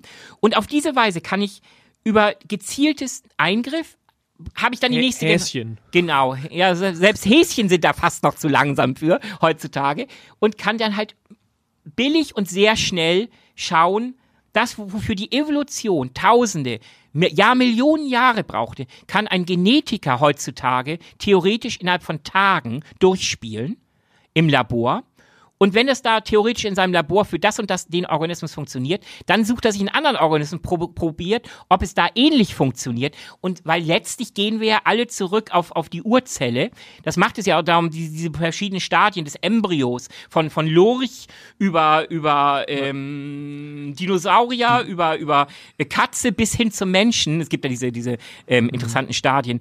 Ähm, Was, die Frage war doch ein das bisschen. was- erleichtert natürlich den ganzen Prozess. Genau, aber die Frage ist doch jetzt, ähm, oder war ja, die Ausgangsfrage war, Mhm. was können wir eigentlich mit Gentechnik sozusagen außerhalb des Menschen zu unserem Nutzen erreichen oder Mhm. im Zweifel auch zu unserem Schaden, aber Eine ganze Menge. Wie gesagt, wir werden in Zukunft ähm, Du hast Doom, Doomsday-Szenarien, Doomsday-Szenarien. wir die negativen gerne. Ja, genau. Wir sind, ja, wir sind ja immer ja, sonst so gut also drauf. gehen wir davon aus, dass der Klimawandel fortschreitet, dass wir es uns nicht schaffen, uns darauf zu einigen, ähm, in vernünftigem Maße unseren Output an Stickoxiden, ähm, äh, an Zu klimaschädlichen ja. Gasen zu reduzieren, dann wird es immer weiter zu Versteppungen ähm, kommen. Es wird zu immer größeren Dürreperioden kommen. Dann, dann ist die Gentechnik uns ein äh, hilfreicher. Äh, Pflanzen werden immer, wir werden immer Pflanzen, weniger genau. fruchtbare Böden haben, ja. vernünftige Klimabedingungen haben, genügend Wasser und so. Das heißt, wir werden immer mehr Pflanzen brauchen, die ein hohes, die einen hohen Proteingehalt haben, hohe die also Stressresistenz auch. ja, die, die erstmal gut als Nahrungsmittel geeignet Ja. sind, die, die sehr viel Energie liefern und gleichzeitig ähm, unter kärglichsten Lebensbedingungen ähm, angebaut werden Ja. können. Da kann uns die Gentechnik natürlich helfen, weil, wie gesagt, müssten wir das auf herkömmliche Weise mit Züchten und Kreuzen und, und hier Triebe ansetzen und dann umwickeln mit Bast und so wie man äh, früher noch Bäume veredelte, Dann, wenn man dann, dann, dann überlegt- sterben wir aus. Genau, dann war's das. Genau, und wenn man sich überlegt, dass man das jetzt nur, wenn man gegen Gentechnik ist, schön über lange Jahre herumzüchtet und ausprobiert, um diese trockenresistenten und ich weiß anders stressresistenten und besonders nahrhaften Pflanzen zu züchten, dann äh, muss man sich wirklich selber für blöd erklären, oder? Mhm. Ja. Also insofern, das, das ist ja ein total spannendes Beispiel dafür, wo uns Gentechnik auf die oder Technik generell uns wieder auf Dinge vorbereiten kann, die denn da kommen. Genau. Oder nehmen wir nur die Diskussion in, in Deutschland. Ähm, Transplantationsmedizin. Wir haben, äh, ich glaube, zigtausende Menschen, die warten auf ein Organ, das ihnen transplantiert werden müsste. Aber wir haben halt in Deutschland viel zu wenig Organspender. Theoretisch könnten wir für viele Organe könnten wir ähm, als Spender ein Schwein nehmen, weil die Anatomie ähm, bis hin zu den Stoffwechselvorgängen zwischen dem Schwein und dem Menschen sind relativ ähnlich. Und trotzdem ist da leider das Immunsystem steht da davor, weil da gibt es verschiedene Suppressorfaktoren, die dafür sorgen letztlich, wenn ich eine, eine Schweineniere nehme und sie einfach unverändert einem Menschen einpflanze, dann wäre sie zwar theoretisch in der Lage, den Job zu machen, dummerweise erkennt der, der menschliche Körper, das Immunsystem des menschlichen Körpers, die Schweineniere oder die Schweineleber oder was auch immer als Fremdkörper, bekämpft sie aktiv und daran stirbt der Mensch. So. Das über Gentechnik kann ich es irgendwann erreichen, dass diese, dieses ähm, Organ nicht mehr als Fremdkörper wahrgenommen wird. Das Immunsystem wird überwunden, ausgetrickst, es wird als ähm, eigenes Organ erkannt und ein Riesenproblem wäre gelöst, nämlich wie kriegen wir genügend Organ Spenderorgane für Menschen. Schön, als schönes Beispiel auch dafür, wie technisch, technische Entwicklung, technische Möglichkeiten bestimmte ethische Probleme vielleicht lösen können. Wir haben ja beim Transplantationsthema auch ethische Fragen. Mhm. Ähm, andere ethische Probleme wieder aufwerfen. Also ist es okay für Schweine dafür zu benutzen? Also ist es, das ist das Spannende daran, dass das eben, und das finde ich schon auch wichtig, Technik ist per se überhaupt nicht ethisch neutral. Die kann manchmal bestimmte Probleme lösen, wirft andere Fragen auf. Genau. Ja. Das ist halt einfach so. Ähm, man darf nur nicht den Fehler machen, die, die grundsätzliche Verantwortung des Menschen, die letzte Verantwortung ins Lächerliche zu ziehen und zu negieren, so nach dem Motto, diese, diese total lächerliches Argument, es ist nicht der Revolver, der tötet, sondern der Finger am Abzug. Und daher ist es völlig in Ordnung, wenn jeder mit einem Revolver in der Tasche ähm, durch die, durch die U-Bahn läuft, weil ähm, am Ende ist derjenige dafür verantwortlich und nicht die böse Waffe. Also ähm, da macht man sich einfach zu leicht. Ähm, man, man muss, das ist halt auch das Grundproblem. Jetzt sind wir auch wieder bei, bei, bei diesem Sündenfall der Wissenschaft mit, mit CRISPR-Cas äh, und, und der, dem, dem, dem Eingriff ähm, bei diesen ähm, Embryonen wir dürfen uns, wir dürfen niemals die Komplexität von Systemen unterschätzen. Und wenn dann auch noch ganze Generationen im Spiel sind, also nicht nur der, der Ursprungsorganismus, den ich äh, modifiziert habe, sondern auch noch die, die nach, nach, nach, nach, nach irgendwas nachkommen. Und wer da noch glaubt, das haben wir im Griff, das passt schon, das ist halt ähm, eine unglaubliche Arroganz, aber darüber sprachen wir schon. Es ist auch unglaublich gefährlich, denn das können wir nicht mehr zurückdrehen. Wir können nicht ähm, plötzlich in 100 oder 1000 Jahren, wenn, wenn dann die, die Menschheit merkt, verflucht, da ist mal was gemacht worden in den frühen 2000er Jahren, das ist eingesickert in unser Genom und das hätten wir gebraucht oder nicht gebraucht bei, vor der Herausforderung. Aber es ist eliminiert worden man stellt sich das vor, schon, das ist schon eine schwierige Frage. Neandertaler, bestes Beispiel. Wir haben, der durchschnittliche Mensch hat immer noch drei bis vier Prozent Neandertaler-Gene in sich. Ich meine, Neandertaler, die sind vor, viel, vor langer, langer Zeit, aus, ich weiß nicht wie lange, 50.000, 60.000 ja, Jahre, irgendwas in der Größenordnung. Aber wir merken jetzt, im Zweifel, und da sind wir auch ganz am Anfang, diejenigen, die noch diese Neandertaler-Gene in sich haben oder mehr davon, es könnte sein, dass das bei denen bei vielen Dingen positiv wirkt. Das heißt, eventuell sind wir an dem Punkt, wo wir sagen, wir müssen das rauskriegen und allen dieses, dieses Neandertaler-Gen, diesen, diese Sequenz geben. Also man merkt schon, wir spielen mit unglaublich vielen Bällen und wir sind noch nicht mal annähernd in der Lage zu erkennen, wenn ich den Ball dahin werfe, wie beim Billard. Ich, ich, ich kann den Anstoß immer wieder machen. Es wird immer leicht unterschiedlich werden die Bälle fliegen. Ich kann mit, mit auch selbst mit, der, mit dem schnellsten Computer, mit der besten Mathematik, kann ich nicht alle Eventualitäten voraussagen. Halten wir mal fest, wir müssen als Menschheit echt schwierige Fragen entscheiden. Nämlich, macht man das, erlaubt man das? Manchmal vielleicht auch genau andersrum. Wenn man es nicht tut, was passiert denn dann? Das hat ja auch Auswirkungen. Etwas nicht zu tun, das Klimaschutzbeispiel ist das Beste. Wenn wir nicht schaffen, unsere Out Output an Stickoxiden und anderen klimaschädlichen Gasen zu reduzieren, wenn wir uns nicht dazu entscheiden, da sind wir am Arsch. hat das auch Konsequenzen. Ja. Also sich für etwas oder auch nicht für etwas zu entscheiden, hat beides teilweise auch ähm, kann Konsequenzen haben, die wir nicht überschauen können. Jetzt müssen wir eine Entscheidung treffen, machen wir noch weiter oder nicht. Ich sind denke- relativ überschaubare Ab äh, Konsequenzen. Ja, ich werde langsam heiser. Äh, ja, ich werde auch langsam müde. Ähm, und wenn äh, Zuhören 80% so anstrengend wie Reden ist, dann reicht's, glaube ich, auch für unsere Zuhörer. Ich denke auch. So, als Ende habe ich auch noch eine Frage an dich oder an uns beide, eher fairerweise. Ähm, jetzt haben wir so viel über Gene Editing in der Theorie gesprochen und so weiter und was für geile Möglichkeiten das gäbe. Ähm, du hast jetzt die Wahl frei. Ich habe hier gerade so ein Set und ich kann dich jetzt hier schön manipulieren. Was willst du denn haben? Ja. Also eigentlich will ich nichts. Ich bin eigentlich wunschlos glücklich. Ich habe ein ganz gutes Game-Package von meinen Eltern mitbekommen. Ähm, aber ich bin natürlich ein unglaublich neugieriger Mensch. Und wenn überhaupt, dann würde ich wahrscheinlich keine physisches Enhancement bestellen. Nach der Menü. Dann würde ich wahrscheinlich doch irgendwas im Bereich. Brainiac oder so, dass ich halt noch mehr Dinge lesen, aufnehmen kann, verstehen kann, daraus meine eigenen Schlüsse ziehen kann. Das ist sehr verlockend, aber ich glaube auch unglaublich gefährlich, denn da machen wir ein, ein Fass auf, da sind wir wieder bei der Hybris und wenn jemand über fast unlimitierte geistige Kräfte verfügt, glaube ich, ist der Schritt, sich selbst für ähm, ja, Gott oder, oder Gott ähnlich oder sonst irgendetwas zu halten und in den Wahnsinn abzugleiten. Diese beiden Welten liegen da sehr, sehr eng beieinander. Gut, dann bleib mal bei uns. Äh, und gleite nicht ab in den Wahnsinn. Ähm, ich habe mir natürlich auch überlegt, was würde ich mir eigentlich wünschen. Ich würde auch unterstreichen, bin eigentlich mit meinem Setup ganz zufrieden. Vielleicht ist es auch in jedem, liegt es auch in jedem drin, dass man erstmal mit sich zufrieden sein sollte. Ist ja auch schon mal ein guter Zustand. Weniger Schlaf finde ich eine ziemlich geile Sache. Ich würde manchmal gerne noch mehr, am, äh, mehr Zeit am Tag haben, aber da ich ja mit Gen- Gene-Editing den Tag nicht länger machen kann, müsste ich also quasi mein Schlafpensum, das, die Not, das notwendige Schlafpensum noch mal ein bisschen drücken. So, also wenn ich so zwei Stunden am Tag mehr hätte, das wäre schon affengeil. Dann könnten wir so viele Podcast-Folgen aufnehmen, dann wäre ich so geil vorbereitet.